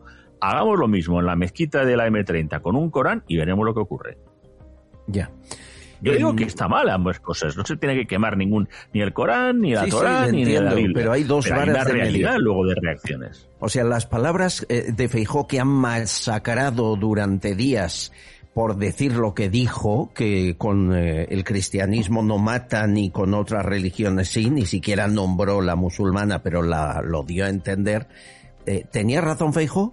Vamos a ver, el cristianismo mató y el Deus Vult fue una de las, el Dios lo quiere, fue una de las razones por las que se fue a, a las cruzadas a recuperar los santos lugares. O sea, si uno se lee la Biblia, se pueden ver auténticas animaladas. O sea, animaladas, pues, eh, eh, no sé, porque es que Levítico, Deuteronomio, Éxodo, eh, son eh, ciertos, nos podemos encontrar, pues, pues directamente en el que se dice que si hay un hombre que duerme con una mujer que lleva la menstruación, hay que matarles a los dos.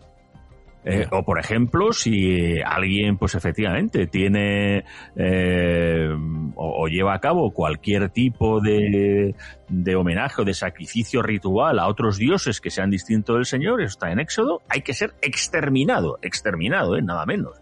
Eh, por supuesto, eh, hay, si mal no recuerdo, en Levítico, eh, si alguien también incluso en un momento dado eh, se acuesta con otro hombre, o sea, el tema de la homosexualidad, que el Papa Francisco el otro día dijo el tema este de que no era delito la homosexualidad, pero sí es pecado. Bueno, Francisco, tiene usted unas cosas, pero sí, es verdad que en Levítico 2013, pues dice que si alguien eh, hace ayuntamiento con varón como si fuera mujer, es una abominación y ambos han de ser, han de ser muertos. Vale, muy bien. Pero esto realmente eh, ni se hace, ni se lleva a cabo, y es absurdo, y, y, no estamos en este momento dado ni en el catolicismo, de la Inquisición, en las redes de religión de Alemania, no, no estamos en eso.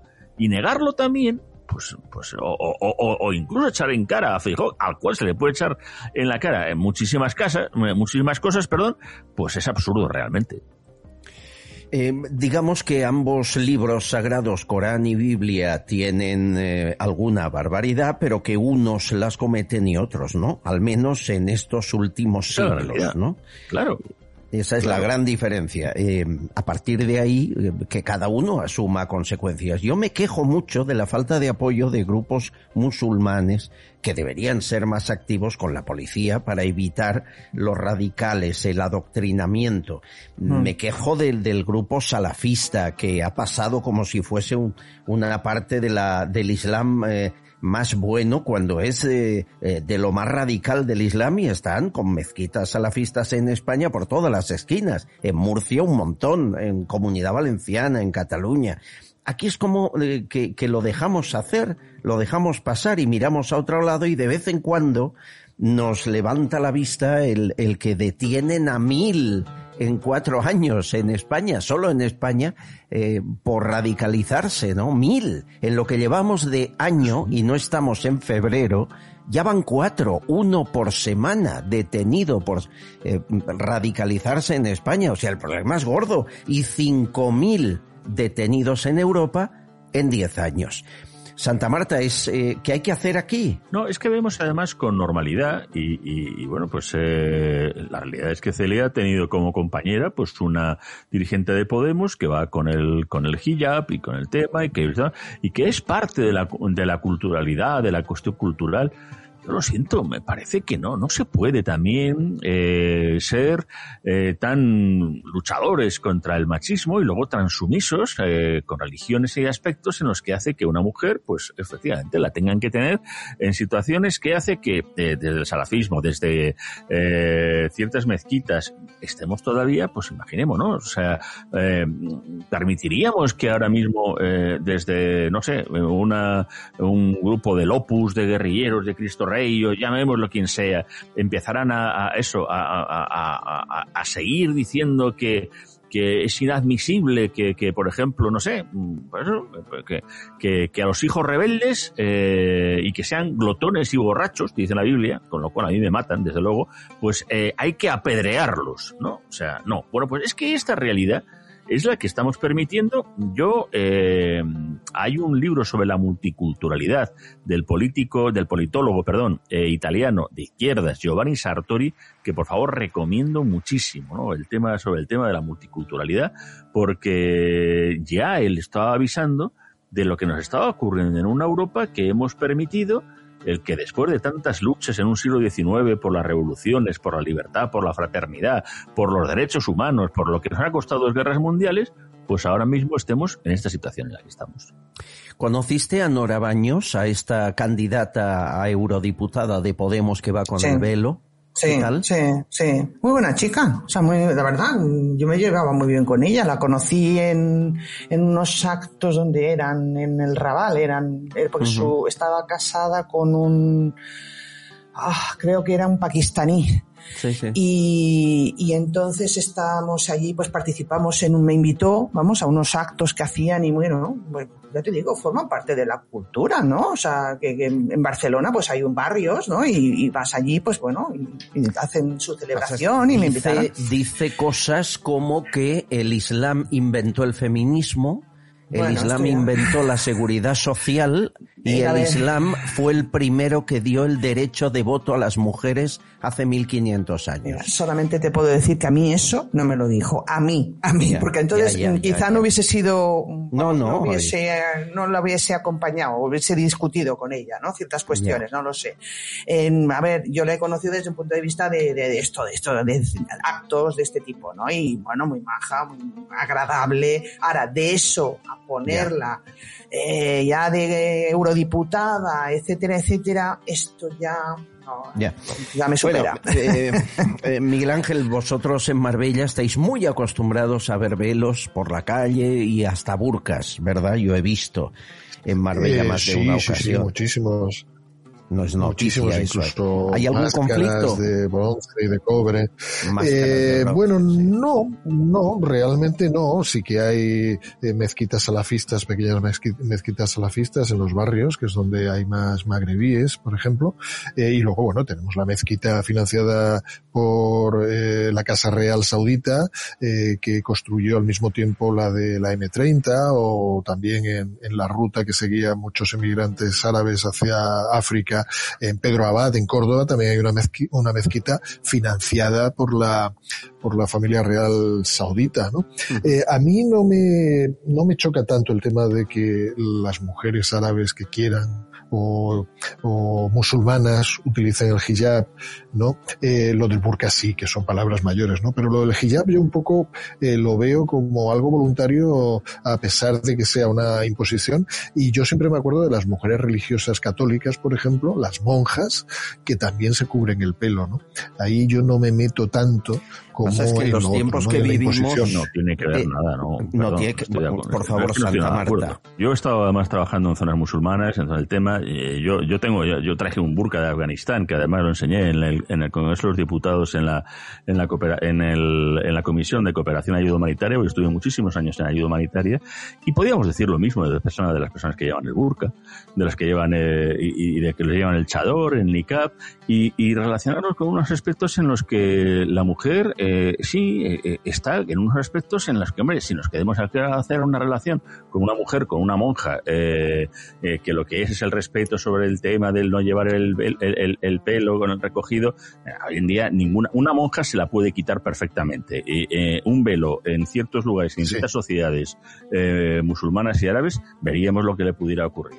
De verdad, es que además empezamos con el que esto no pasa nada y al final, pues iremos dejando eso, la normalidad de ver paseando con niqabs, con niqab, eh, que es una también una tortura, y con, y con burka, gente que diciendo, bueno, son sus costumbres, ellas lo han elegido también, lo han elegido, pues nada, pues sigamos permitiéndolo. Lo siento, no, es que de verdad, o sea, no... Miguel no Ángel. Sí, no, desde luego, bueno, yo no voy a contradecir a, a don Javier, que sabe de eso mucho más que yo, porque como él bien dice, ha vivido en, en países árabes, ¿no? A mí, eh, en particular, pues no me, no me molesta tanto una cosa como la otra, ¿no? Pero está claro que los yihadistas, y no solo los yihadistas, sino muchos musulmanes que hemos acogido con los brazos abiertos, pecando de buenismo, porque antes hablaba yo de las mezquitas que ha financiado esta gente por aquí, eh, donde se ha expandido, como decía yo, el rigorismo, este wahabismo que ha provocado tantísimo dolor y tantísimos atentados terroristas, eh, pero eh, hemos andado lentos por este buenismo en decir, vale, usted abra aquí las mezquitas que quiera, me permite a mí también abrir centros católicos, templos católicos en su país, sí o no, vamos a establecer una reciprocidad y así que haya multiculturalidad, ¿no? Pero en fin, eh, yo creo que tanto los yihadistas y no solo los yihadistas, sino muchos musulmanes, lo que les molesta no es eh, la religión católica, ni mucho menos, a pesar de que ahora este asesinato eh, se haya cebado con gente por, eh, por una cuestión religiosa, ¿no? A ellos lo que les molesta es el modo de vida occidental y lo que quieren es que nosotros nos adaptemos a su modo de vida eh, y lo que más le molesta es ese laicismo precisamente, ¿no? Y nosotros debiéramos de plantar, eh, de plantarnos y, y decir, pues mire usted, esto no tiene un pase. Entiendo. Amigos, un bichi catalán, por favor, que lo hay en cualquier país. Eh, y vamos a dirigirnos el foco a, a, la abogacía del Estado, a Junqueras y, a, y al Procés, porque hay cierto escándalo que hay que explicar. Pero antes, bichi catalán para Santa Marta, por favor, que él eh, presenta el libro Historia de la Primera República, el 23F. Qué buen día para presentar ese libro, Santa Marta. Enhorabuena. Eh. Es un, un golpe literario, entiendo, ¿no? Un golpe de Estado. Claro. Claro. Sí, sí, un poco es eso. 23F. Luego hablamos de historia de la Primera República. Vichy Catalán, que no le falte en su casa posiblemente la mejor agua del mundo.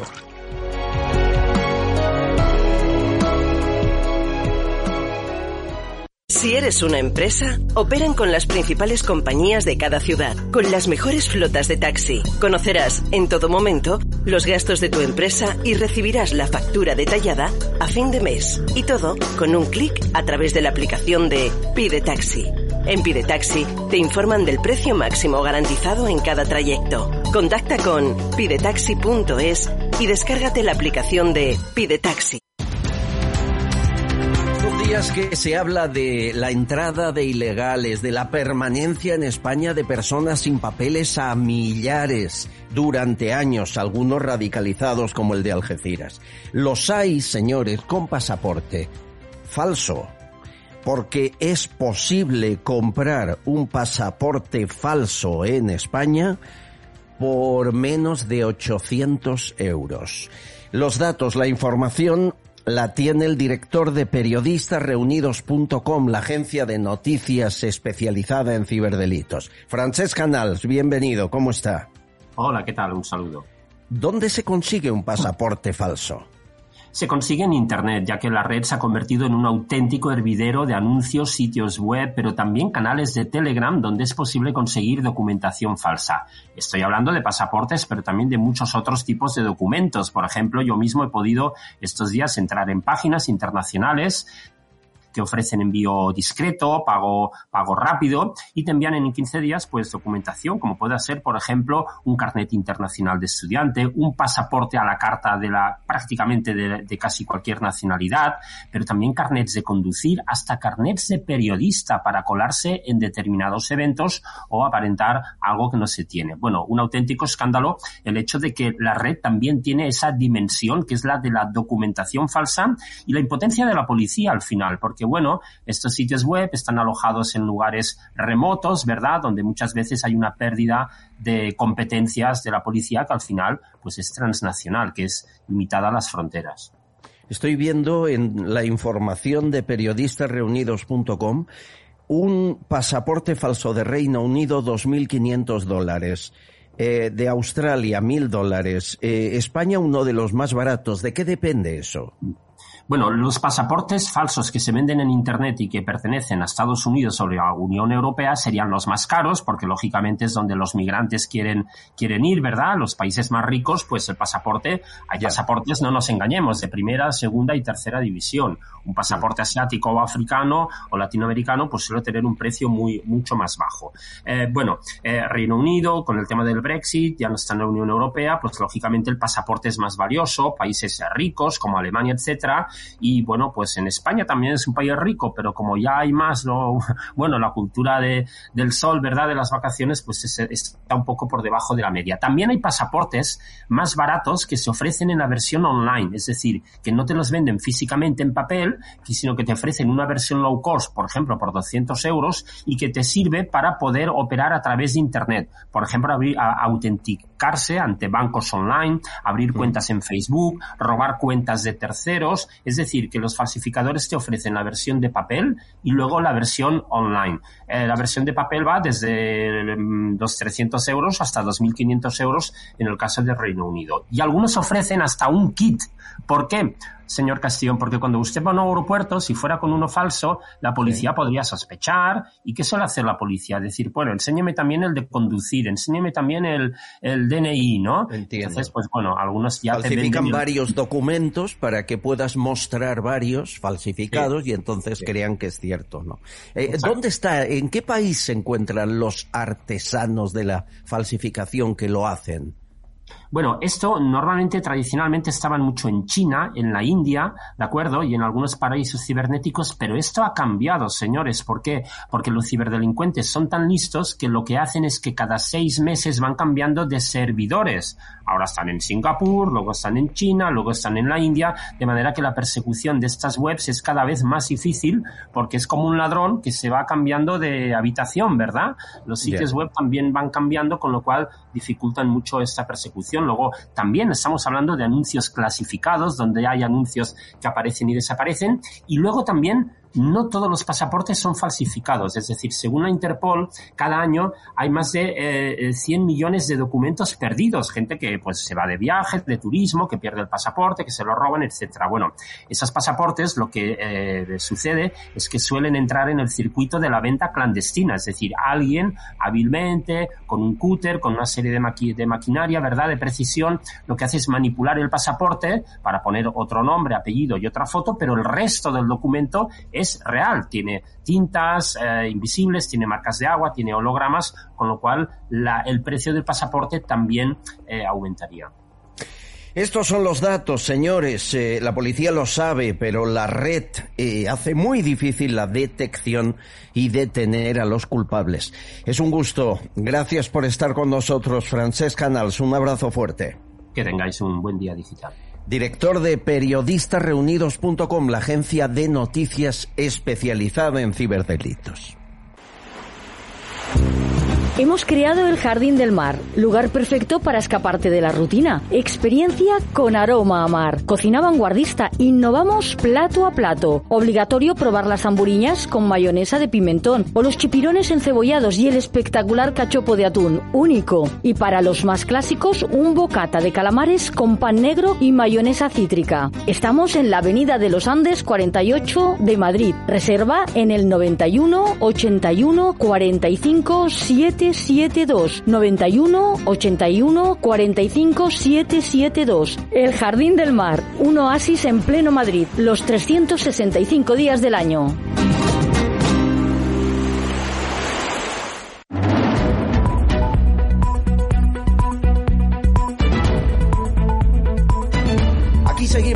Javier Santamarte, historiador, Miguel Ángel Ordóñez, periodista, Celia Cánovas, eh, senadora, que lo fue de Podemos y abogada. Y eh, está pasando algo. La Fiscalía del Supremo está eh, siguiendo el camino que abrió el juez Llarena para que las rebajas de condenas a los golpistas del proceso no sea tal. Lógicamente, abogacía del Estado, que ya no existe, esa abogacía del PSOE, pues aplica la rebaja que quiera. Qué pena, eh, Celia, tú que eres abogada. Lo de abogacía sí. del Estado, qué penoso es, qué vergüenza da. Sí, que sea un- una, una sucursal de la calle Ferraz, por favor. Sí, sí, sí, pero sí. que- No, no, es que lo has dicho, lo has clavado, No. lo has clavado, ¿eh? Por lo has clavado. favor. Antes yo pero- tenía un respeto sobre esta- este cuerpo de letrados. Porque ¿Tú te acuerdas? Eh, eh, el que era abogado del Estado, y hemos tenido muchos políticos, cuidado que daba un prestigio. Ahora, que lleva el carnet en la boca, nada, Sí, hombre, no, nada. no, ahora son gente que defiende, a mí, a mí me costaría muchísimo, bueno, ya por eso ya me salí de Podemos, me salí de cual- yo me saldría de cualquier grupo, ¿no? Ya, ya, Pero fíjate que aquí, que se supone que estás para defender, pues eso, la legalidad o no, de lo que sea, ¿no? Y, y ostras, y que te impongan, ¿no? O Sí, sea, sí, que, que lo hagan con la fiscalía, aún te digo, mira, lo puedo entender porque está montado así, pero con la abogacía del Estado, Es tremendo. tremendo. Nacho Fuster Fabra, abogado, ¿cómo estás? ¿Qué tal, amigo? tal? Aquí vamos con las novedades eh, que cada día no sé si son eh, peores, pero van subiendo cada vez eh, la No sé, intensidad y gravedad. es decir, a- Abogacía del Estado, que es el PSOE, dice que a Junqueras le rebajen de 13 a 7 años Así es. la condena del proceso para poder presentarse a las generales próximas o a las autonómicas o a lo que le dé la gana, y los fiscales del Supremo dicen que de eso nada, nada, que Junqueras, Romeva, Turull y Basa no se revisen las condenas, que se mantengan los 13 años de inhabilitación. ¿Qué pasa? ¿Qué ocurre? Bueno, ocurre básicamente que el gobierno ha decidido articular una vez más uno de sus recursos que tiene, que es utilizar un elemento como es la abogacía del Estado para poder pedir lo que ellos querían haber hecho con esa modificación de la ley. Como les salió mal, porque se ha leído muy bien eh, el juez de Arena y en su momento se- los jueces del Supremo conocen perfectamente la ley y cómo está aplicado, pues han decidido dar un paso más para que no le afectara eh, en demasía eh, a Junqueras y han decidido que van a hacer la misma aplicación. ¿Qué es lo que tenemos en este momento entonces? Pues básicamente que la abogacía del Estado hace una interpretación, y además yo creo que Celia me lo compartirá conmigo, totalmente extemporánea. Es decir, eh, ha decidido en este momento, eh, porque le viene bien y porque vienen las elecciones y porque ha visto la salida, solicitar esa rebaja que no tiene ningún sustento jurídico. Sí, sí. No, no, y están, hombre, es que justamente lo están haciendo en año de electoral. O sea, Podrían haberlo hecho cuando se petición- dictó. Cuando se dictó la sentencia, pero podrían haberlo hecho, pero no lo han hecho. Y se callaron. Claro, porque lo que piden es un concurso. No piden mucho más allá eh, que, que una interpretación de la ley. Claro, es que es una cosa rara. Primero que es, una cuestión jurídica muy extraña que se plantea ahora, o sea, pero es que además se ve muy claramente, yo creo que es muy descarado el, el por qué se está haciendo, ¿no? O sea, no, no hay otra, yo creo que no hay otro motivo. Se les ha quedado en el tintero, ay, vamos a hacer esto que se lo prometimos. Lo que pasa es que esto que han decidido los fiscales del Supremo le afecta a Griñán o le afecta a Puigdemont. Es decir, eh, el camino que abrió Llarena, eh, mantiene la malversación agravada con condenas altas, ¿no? Nacho. Así es, así es. Y entonces, ¿qué, es lo que pasa? Que es lo que comentaba. Han decidido hacer una suerte de cabriola y ya que se empieza a hacer interpretaciones, la abogacía del Estado, que sabemos perfectamente por orden de quién está, eh, ha decidido dar un paso al frente y decir, bueno, efectivamente, pues empecemos a hacer interpretaciones y cálculos matemáticos. Vamos a ver qué figura jurídica nos sirve, en este caso, para buscar una, una, una reducción. Y ojo, eh, es una barbaridad lo que estamos viendo, porque la abogacía del Estado se preocupa de los intereses del propio Estado, no de los acusados y condenados, que son personas que en el ejercicio de sus funciones sí, pero sobre todo como personas físicas con una alta responsabilidad, decidieron hacer lo que decidieron hacer. Eh, no están defendiendo los intereses del Estado, están defendiendo los intereses del señor Junqueras. Punto. No hay más. Está claro. Qué vergüenza todo. Eh, tampoco entiendo muy bien este movimiento de los fiscales del Supremo. ¿No dependen de García Ortiz, del fiscal general? ¿Qué pasa? ¿Que se le ha revelado el fiscal general a Sánchez? Bueno, tienen una cierta discrecionalidad los, los fiscales. Eh, sí que es verdad que es un órgano totalmente colegiado que depende del fiscal general del Estado, pero también te digo que esta no es la última, no es la última palabra. Eh, yo quiero creer y quiero pensar que la fiscalía va a seguir manteniendo su, su criterio y su perfil. Pero bueno, son dos herramientas que dispone el gobierno, al fin y al cabo.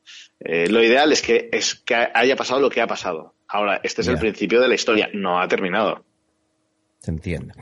Aquí están los datos. Nacho, un abrazo, cuídate. Descansa. Abrazo grande. Feliz fin de Nos semana. Vemos pronto. Hasta Igualmente. luego. Chao, chao, adiós. adiós, amigo. Bueno, eh, historia de la Primera República, libro de Javier Santa Marta, presentación 23F. Una pincelada de, del libro sin hacer un spoiler. Javier. Pues sobre la Primera República, pues muchas cosas, porque al final no acabamos de tener muy claro si fueron diez meses o dos años, si fueron cuatro presidentes o cinco o ninguno. Eh, de qué manera ocurrió todos los acontecimientos que, que, la, que la rodean y, y, bueno, es un periodo muy intenso de nuestra historia, pero al mismo tiempo yo creo que bastante desconocido. Ya, pero eh, es algo que, que cabe la, vale la pena recordarlo, añorarlo, como hacen tantos eh, partidos ahora con representación parlamentaria, Bildu, Podemos, PNV, eh, Izquierda Unida. Eh, ¿Es tan maravillosa la primera y segunda república como la recuerdan o no? Yo creo que viene bien para saber que eh, el tipo de, de, de, de, forma de Estado que tenemos en España eh, es verdad que es una monarquía, pero es una monarquía bastante republicana. Eh, y eso es una de las cosas que también incluso esa pequeña bauta la llegaba a decir Felipe González, pero, pero es que los... Eh, los valores de una república ahora mismo están perfectamente representados en la monarquía constitucional y parlamentaria que tenemos. Entonces, cuando se ha intentado llevar a cabo otros experimentos, tanto en la primera como en la segunda, la cosa ha salido rana.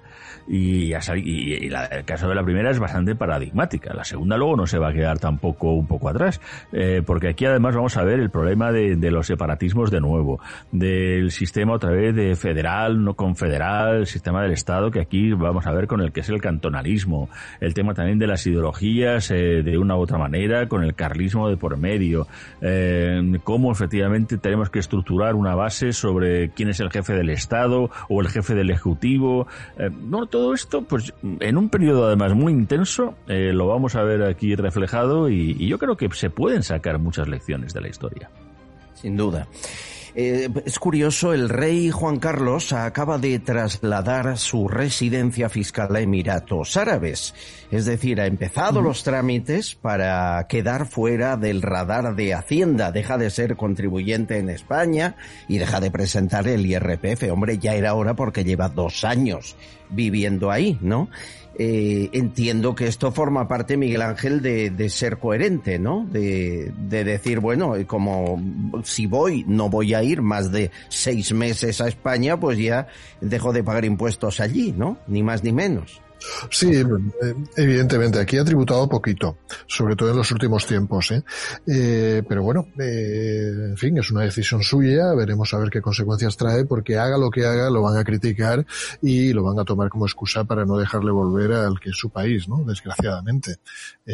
no hay ningún impedimento legal que impida la vuelta a España, a visitar o a establecerse cuando quiera, pero claro, ahí hay un temor de que se ha utilizado para minar a la institución, a la monarquía. Sin duda. Eh, y luego la curiosidad de Froilán, que esto, Celia, es, muy curioso. Froilán se va a vivir al lado del abuelo. Eh, Froilán tuvo eh, un papel en una pelea en una discoteca de la calle Goya de Madrid. Hubo navajazos y resultó herido un amigo suyo y Froilán estaba ahí y le ayudó. ¿Qué pasa? Que simplemente por ese hecho, me dicen Celia, él va a ser citado a declarar como testigo. Y, claro, es lógico, pero la Casa Real no quiere ver a Froilán siendo citado a declarar, con lo cual le han enviado con el abuelo a, países árabes eh, y si declara, que lo determinará el juez será por videoconferencia. Hasta le pusieron escolta, según publica algún digital, eh, después de este incidente, dos personas de contravigilancia del equipo de escoltas de Casa Real, un poco para protegerle y que no se metiera en líos. Lo de que le citen a declarar es lógico, ¿no? Es lo que marca la ley, es lo que hace cualquiera es lo que hace cualquiera. Es decir, si defendemos que son personas, o sea, más cuando, aunque pertenezca a la Casa Real, vamos a decirlo así, mm, es un ciudadano más, es un chico pues que tiene sus heridas y ha sido testigo o, ha, participado, de tú a saber, es que esto lo tiene que aclarar la justicia. Lo que no podemos dar, creo yo, es un ejemplo de que ciertas personas quedan eh, fuera de la justicia, ¿no? Y del ámbito de, o sea, de la, de lo que es el, fuera del sometimiento, ¿no? Al, estado del Estado de Derecho, ¿no? O sea, esto no, yo creo que es una nefasta imagen para la, para la propia monarquía, ¿no? Creo que, que aquí en este punto muy mal asesorados. ¿Eh? Por cierto, ¿alguien conoce a Eli? Eh, os recuerdo quién es Eli. Y hoy es un día de luto, ¿vale? Porque nos han tirado por tierra. Le doy la enhorabuena a los profesores que han venido aquí con un par cuando no querían. Y yo no quería venir. Y he venido para aprovechar mi discurso de verdad. ¿Vale? Porque esta manifestación se va a manipular. Esto es ciencias de la información, no de la desinformación. Ayuso, Pepera, los ilustres están fuera. Eli, em, Más Madrid propone que sea hija predilecta de Móstoles. Mm, y le están lloviendo ofertas de trabajo, me dicen, en medios de comunicación eh, que os podéis imaginar. Santa Marta, estamos muy mal, ¿eh? Estamos, porque si esta es la que sacó mejor nota, los peores no te quiero contar. Pero Em, estamos A mí poco, poco me parece que la hagan hija predilecta de Móstoles. Yo creo que de la Comunidad de Madrid. O sea, no lo sé. Toisón de oro. Para, para, para, vale. La están llamando. la de la comunicación. El vale. de oro. El toisón de oro. La están llamando para participar en mítines, para eh, estar en listas electorales, entre otros, de Más Madrid, para eh, entrevistas un montón, lógicamente en la Sexta, Público, el diario.es que te voy a contar, ¿no? Eh, lo de siempre. Vamos, que tenemos una, ha, nacido una estrella, aquí hay dos maneras. O te buscas la vida con currículum o pones verde Ayuso, entonces te sale trabajo por las orejas. Es maravilloso esto. Pero ¿eh? fíjate el nivel, ¿eh? ¿Qué, Qué, nivelón tenemos, ¿eh? Y que precisamente lo que debería servir esto, lo que dijo ese patético, en fin, yo tampoco me quiero ensañar con, con esta chica, ¿no? No, que muy eh, joven y... Ese discurso que yo lo presencié me pareció patético eh, por el nivel, por esto que tú dices de, de si ella es la más brillante de la carrera que precisamente estudié en esa misma facultad yo, pues apaga y vámonos, ¿no? Pero eh, sí que debería de servir como un aldabonazo precisamente para no hacer que siga la degradación de la universidad pública en este país. Eh, hay que invertir muchos más recursos precisamente para eh, que la educación sea, eh, fomente eh, la educación crítica, la formación crítica, pero que a la vez no se pierda de vista que tanto la verdad como eh, la ciencia son poco democráticas. Ahí no valen las asambleas, ahí no son mayorías o minorías, la verdad es la verdad y, y en fin, y valores como la, la, la tolerancia, eh, eh, la diversidad con la que tanto se les llena o se nos llena la boca, pues también incluye el pluralismo eh, político y el, eh, el respetar eh, las opciones diversas, ¿no? que en la facultad no solo te enseñan una carrera, te deberían dar eh, un conocimiento general, ¿no? De la vida. Bueno, eh, nada, hija predilecta de Móstoles, ya lo saben. Eh, seguramente lo van a hacer. Bueno, Ana Oramas, titular de las últimas horas, eh, Coalición Canaria, ha dado un golpe en la mesa. Escuchen. Yo no me resigno. Creo que el pueblo, el pueblo palmero no se puede resignar a lo que está pasando en La Palma. Ya está bien de fotos y de anunciar los cientos de millones que han puesto allí. La gente no le ha llegado, no le han llegado ni siquiera los 30.000 euros que se comprometió el gobierno por familia. No han llegado la ayuda de salud mental. No hay, o sea, lo que ha llegado es un plan de empleo para que 1.500 personas estén retirándose en ese hasta el 31 de diciembre. Y ahora uno permite, esa no es la solución de la isla de La Palma. ¿Dónde están los planes? ¿Dónde está? Y bueno, y, el pueblo canario no se puede resignar. El gobierno canario y Moncloa dicen que se han repartido más de 500 millones en ayudas. La gente de La Palma no recibe ese dinero. Un poco lo que hablábamos antes con Daniel Lacalle con Europa, ¿eh? Eh, es eh, la cantidad recibida es inferior, que ya 30.000 euros para rehacer una casa, una vivienda ya era poco, eh, pero en este caso es que ni siquiera se han recibido. ¿Qué más se puede hacer, eh, Celia? Em, Porque están reclamando por activa o por pasiva Europa en tribunales y ya, oye, pasa tiempo. Hay gente que todavía no están en el lugar eh, donde van a vivir, que siguen en, en cabañas o en casa de amigos la mayoría, ¿no? Sí, lo que tienen que hacer, claro, el problema es que utilizar las vías legales, que no se supongo que lo habrán hecho, se habrán organizado, pero tienen que denunciarlo públicamente para que se sepa, porque ves, Mm, esto no se sabe, se sabe, eh, se anuncian las ayudas, se, da- se anuncia con bombo y platillo, ¿no? Oye, daremos Sí, no sí, sé sí. cuánto, pero en cambio no se entrevista a la persona que está viviendo en casa de su tío o en un sitio, yo que sé, en un albergue porque no tiene dónde caerse de muerto. Cuidado, esto es gravísimo, esto es gravísimo y esto puede ser Aquí, claro, como todo, habría que investigar de dónde está, dónde está todo este dinero, dónde están estas Sí, sí. ayudas, porque yo creo que se ha cometido delito, delito. Porque aquí, cuidado, eh, una cosa que he visto, sí, de lo que ha dicho la calle, muy interesante, muy interesante, pero me, me pone los pelos de punta, ¿no? De que no se ejecuta mm, gran parte, vamos a decir, la mayor parte del dinero recibido y yo creo que parte de- del dinero recibido se ejecuta en distraerse, mm, en vete tú a saber dónde, y en otra parte, por lo que yo he deducido, es para maquillar las cuentas que a lo mejor arrojaban pérdidas reales y vamos a subirlas mm, para ponerlas en positivo. Entonces estamos maquillando, estamos mintiendo, estamos malversando, estamos, yo creo que esto es muy grave.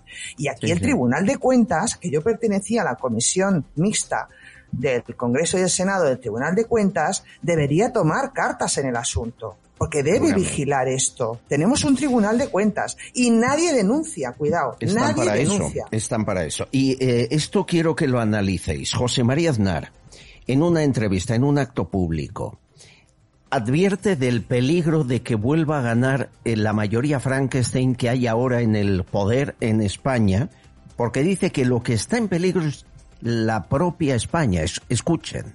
No tengo la menor duda de que si la coalición actual ganase las elecciones generales próximas, cosa que espero y deseo y creo que no va a ocurrir, pero si las ganase, en España se abre un proceso constituyente de manera irreversible, con unas consecuencias que no sabemos en este momento, pero que afectan no solamente a la vigencia de la Constitución, sino que afectan a la persistencia histórica de la nación española. Entonces eso es una gravedad eh, enorme, ¿no? Santa Marta, ¿estás de acuerdo? ¿Estamos eh, jugando con fuego por intereses partidistas?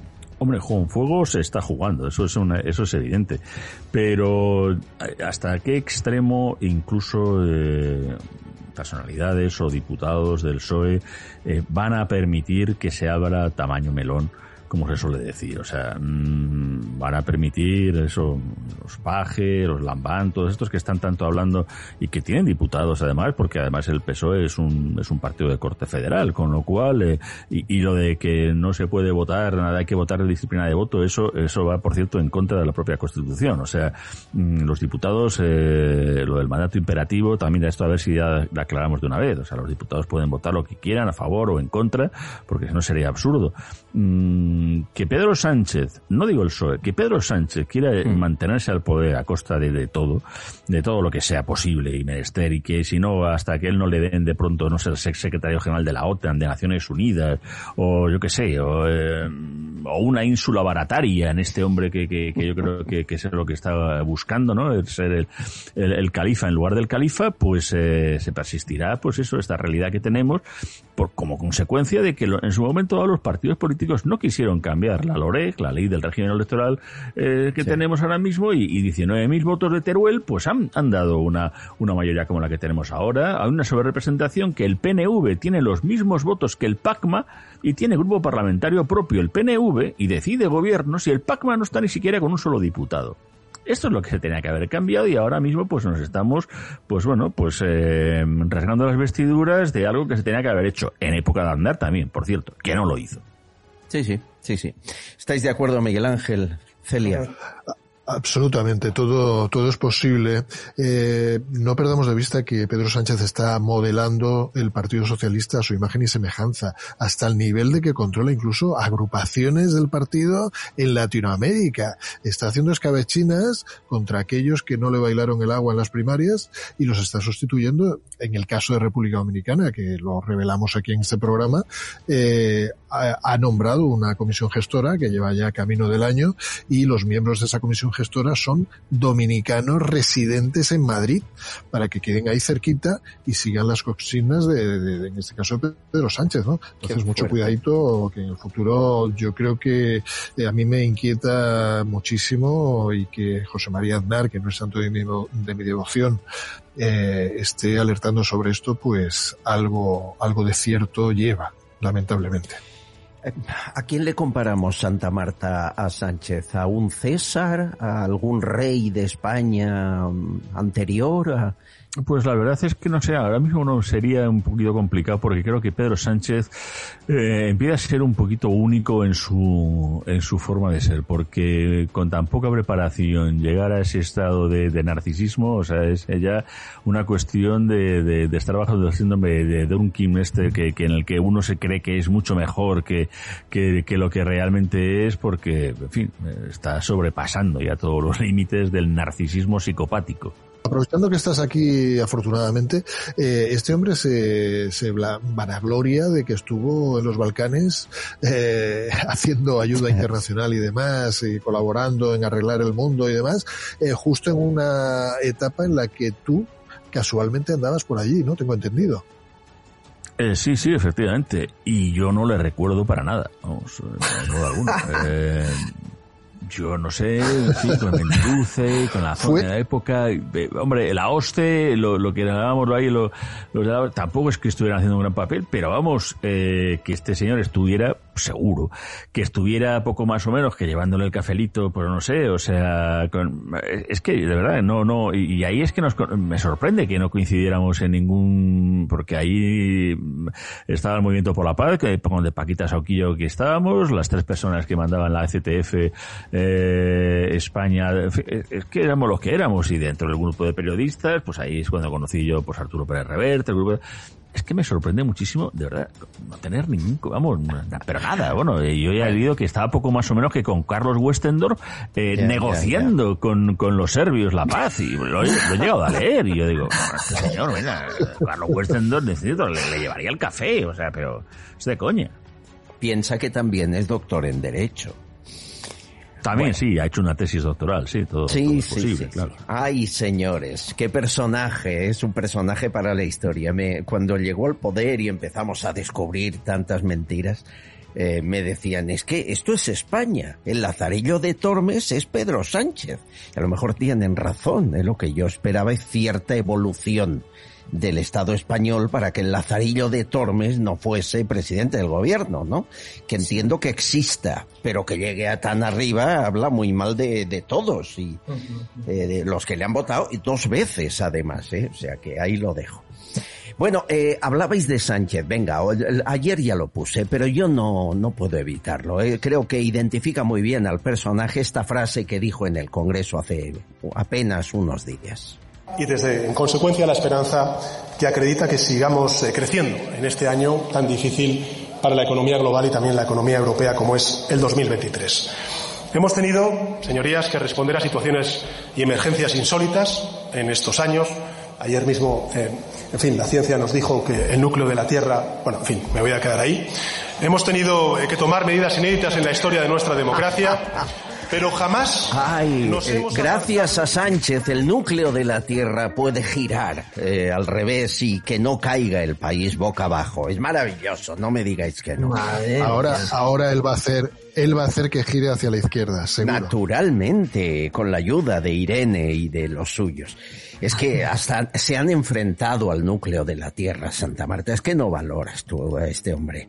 No, no, no, que ya digo que, que, que vamos, en, el, yo digo que yo escribí un poco sobre el principio de Pedro, haciendo un pequeño broma con el tema también de, de, ese principio de Peter que se decía que todo aquel empleado público pues eh, ascendería hasta su grado de, de, incompetencia y esas cosas, pero que este hombre no, que este está más pues eh, lo, lo, que en un momento se planteó de que la, la, decía en su momento incluso Darwin que la ignorancia genera confianza más frecuentemente que el conocimiento y este señor tiene una confianza en sí mismo, o sea que sobrepasa todo, o sea, entonces es, es, es, magnífico, es un, es un, es, un señor que, que en un momento dado, con toda desfachatez, se pone a hablar del núcleo de la Tierra como, y hay que ver con las cosas que me tengo que enfrentar yo por las mañanas. Es que, en fin, hasta lo del núcleo, te voy a tener que arreglarlo. Y, venga, va, Sánchez, arregla el núcleo de la Tierra, venga. Venga, arréglalo. Venga, verdad,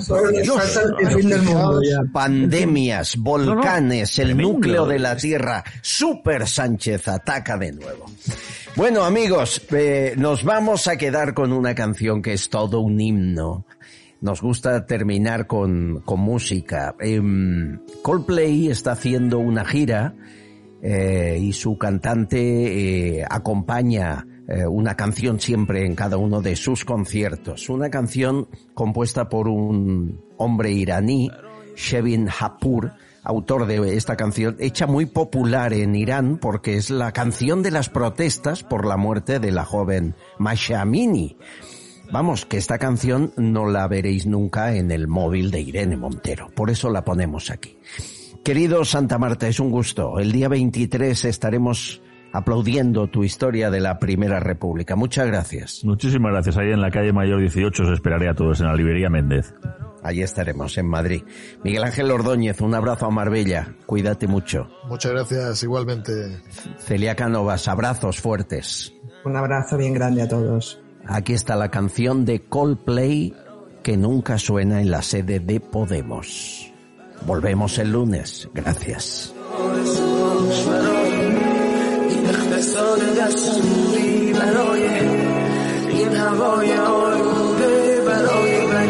از رو درختای فرسوده برای پیروز و احتمال انقراضش برای سگهای بیگناه ممنوعه برای Estás escuchando Castillón Confidencial.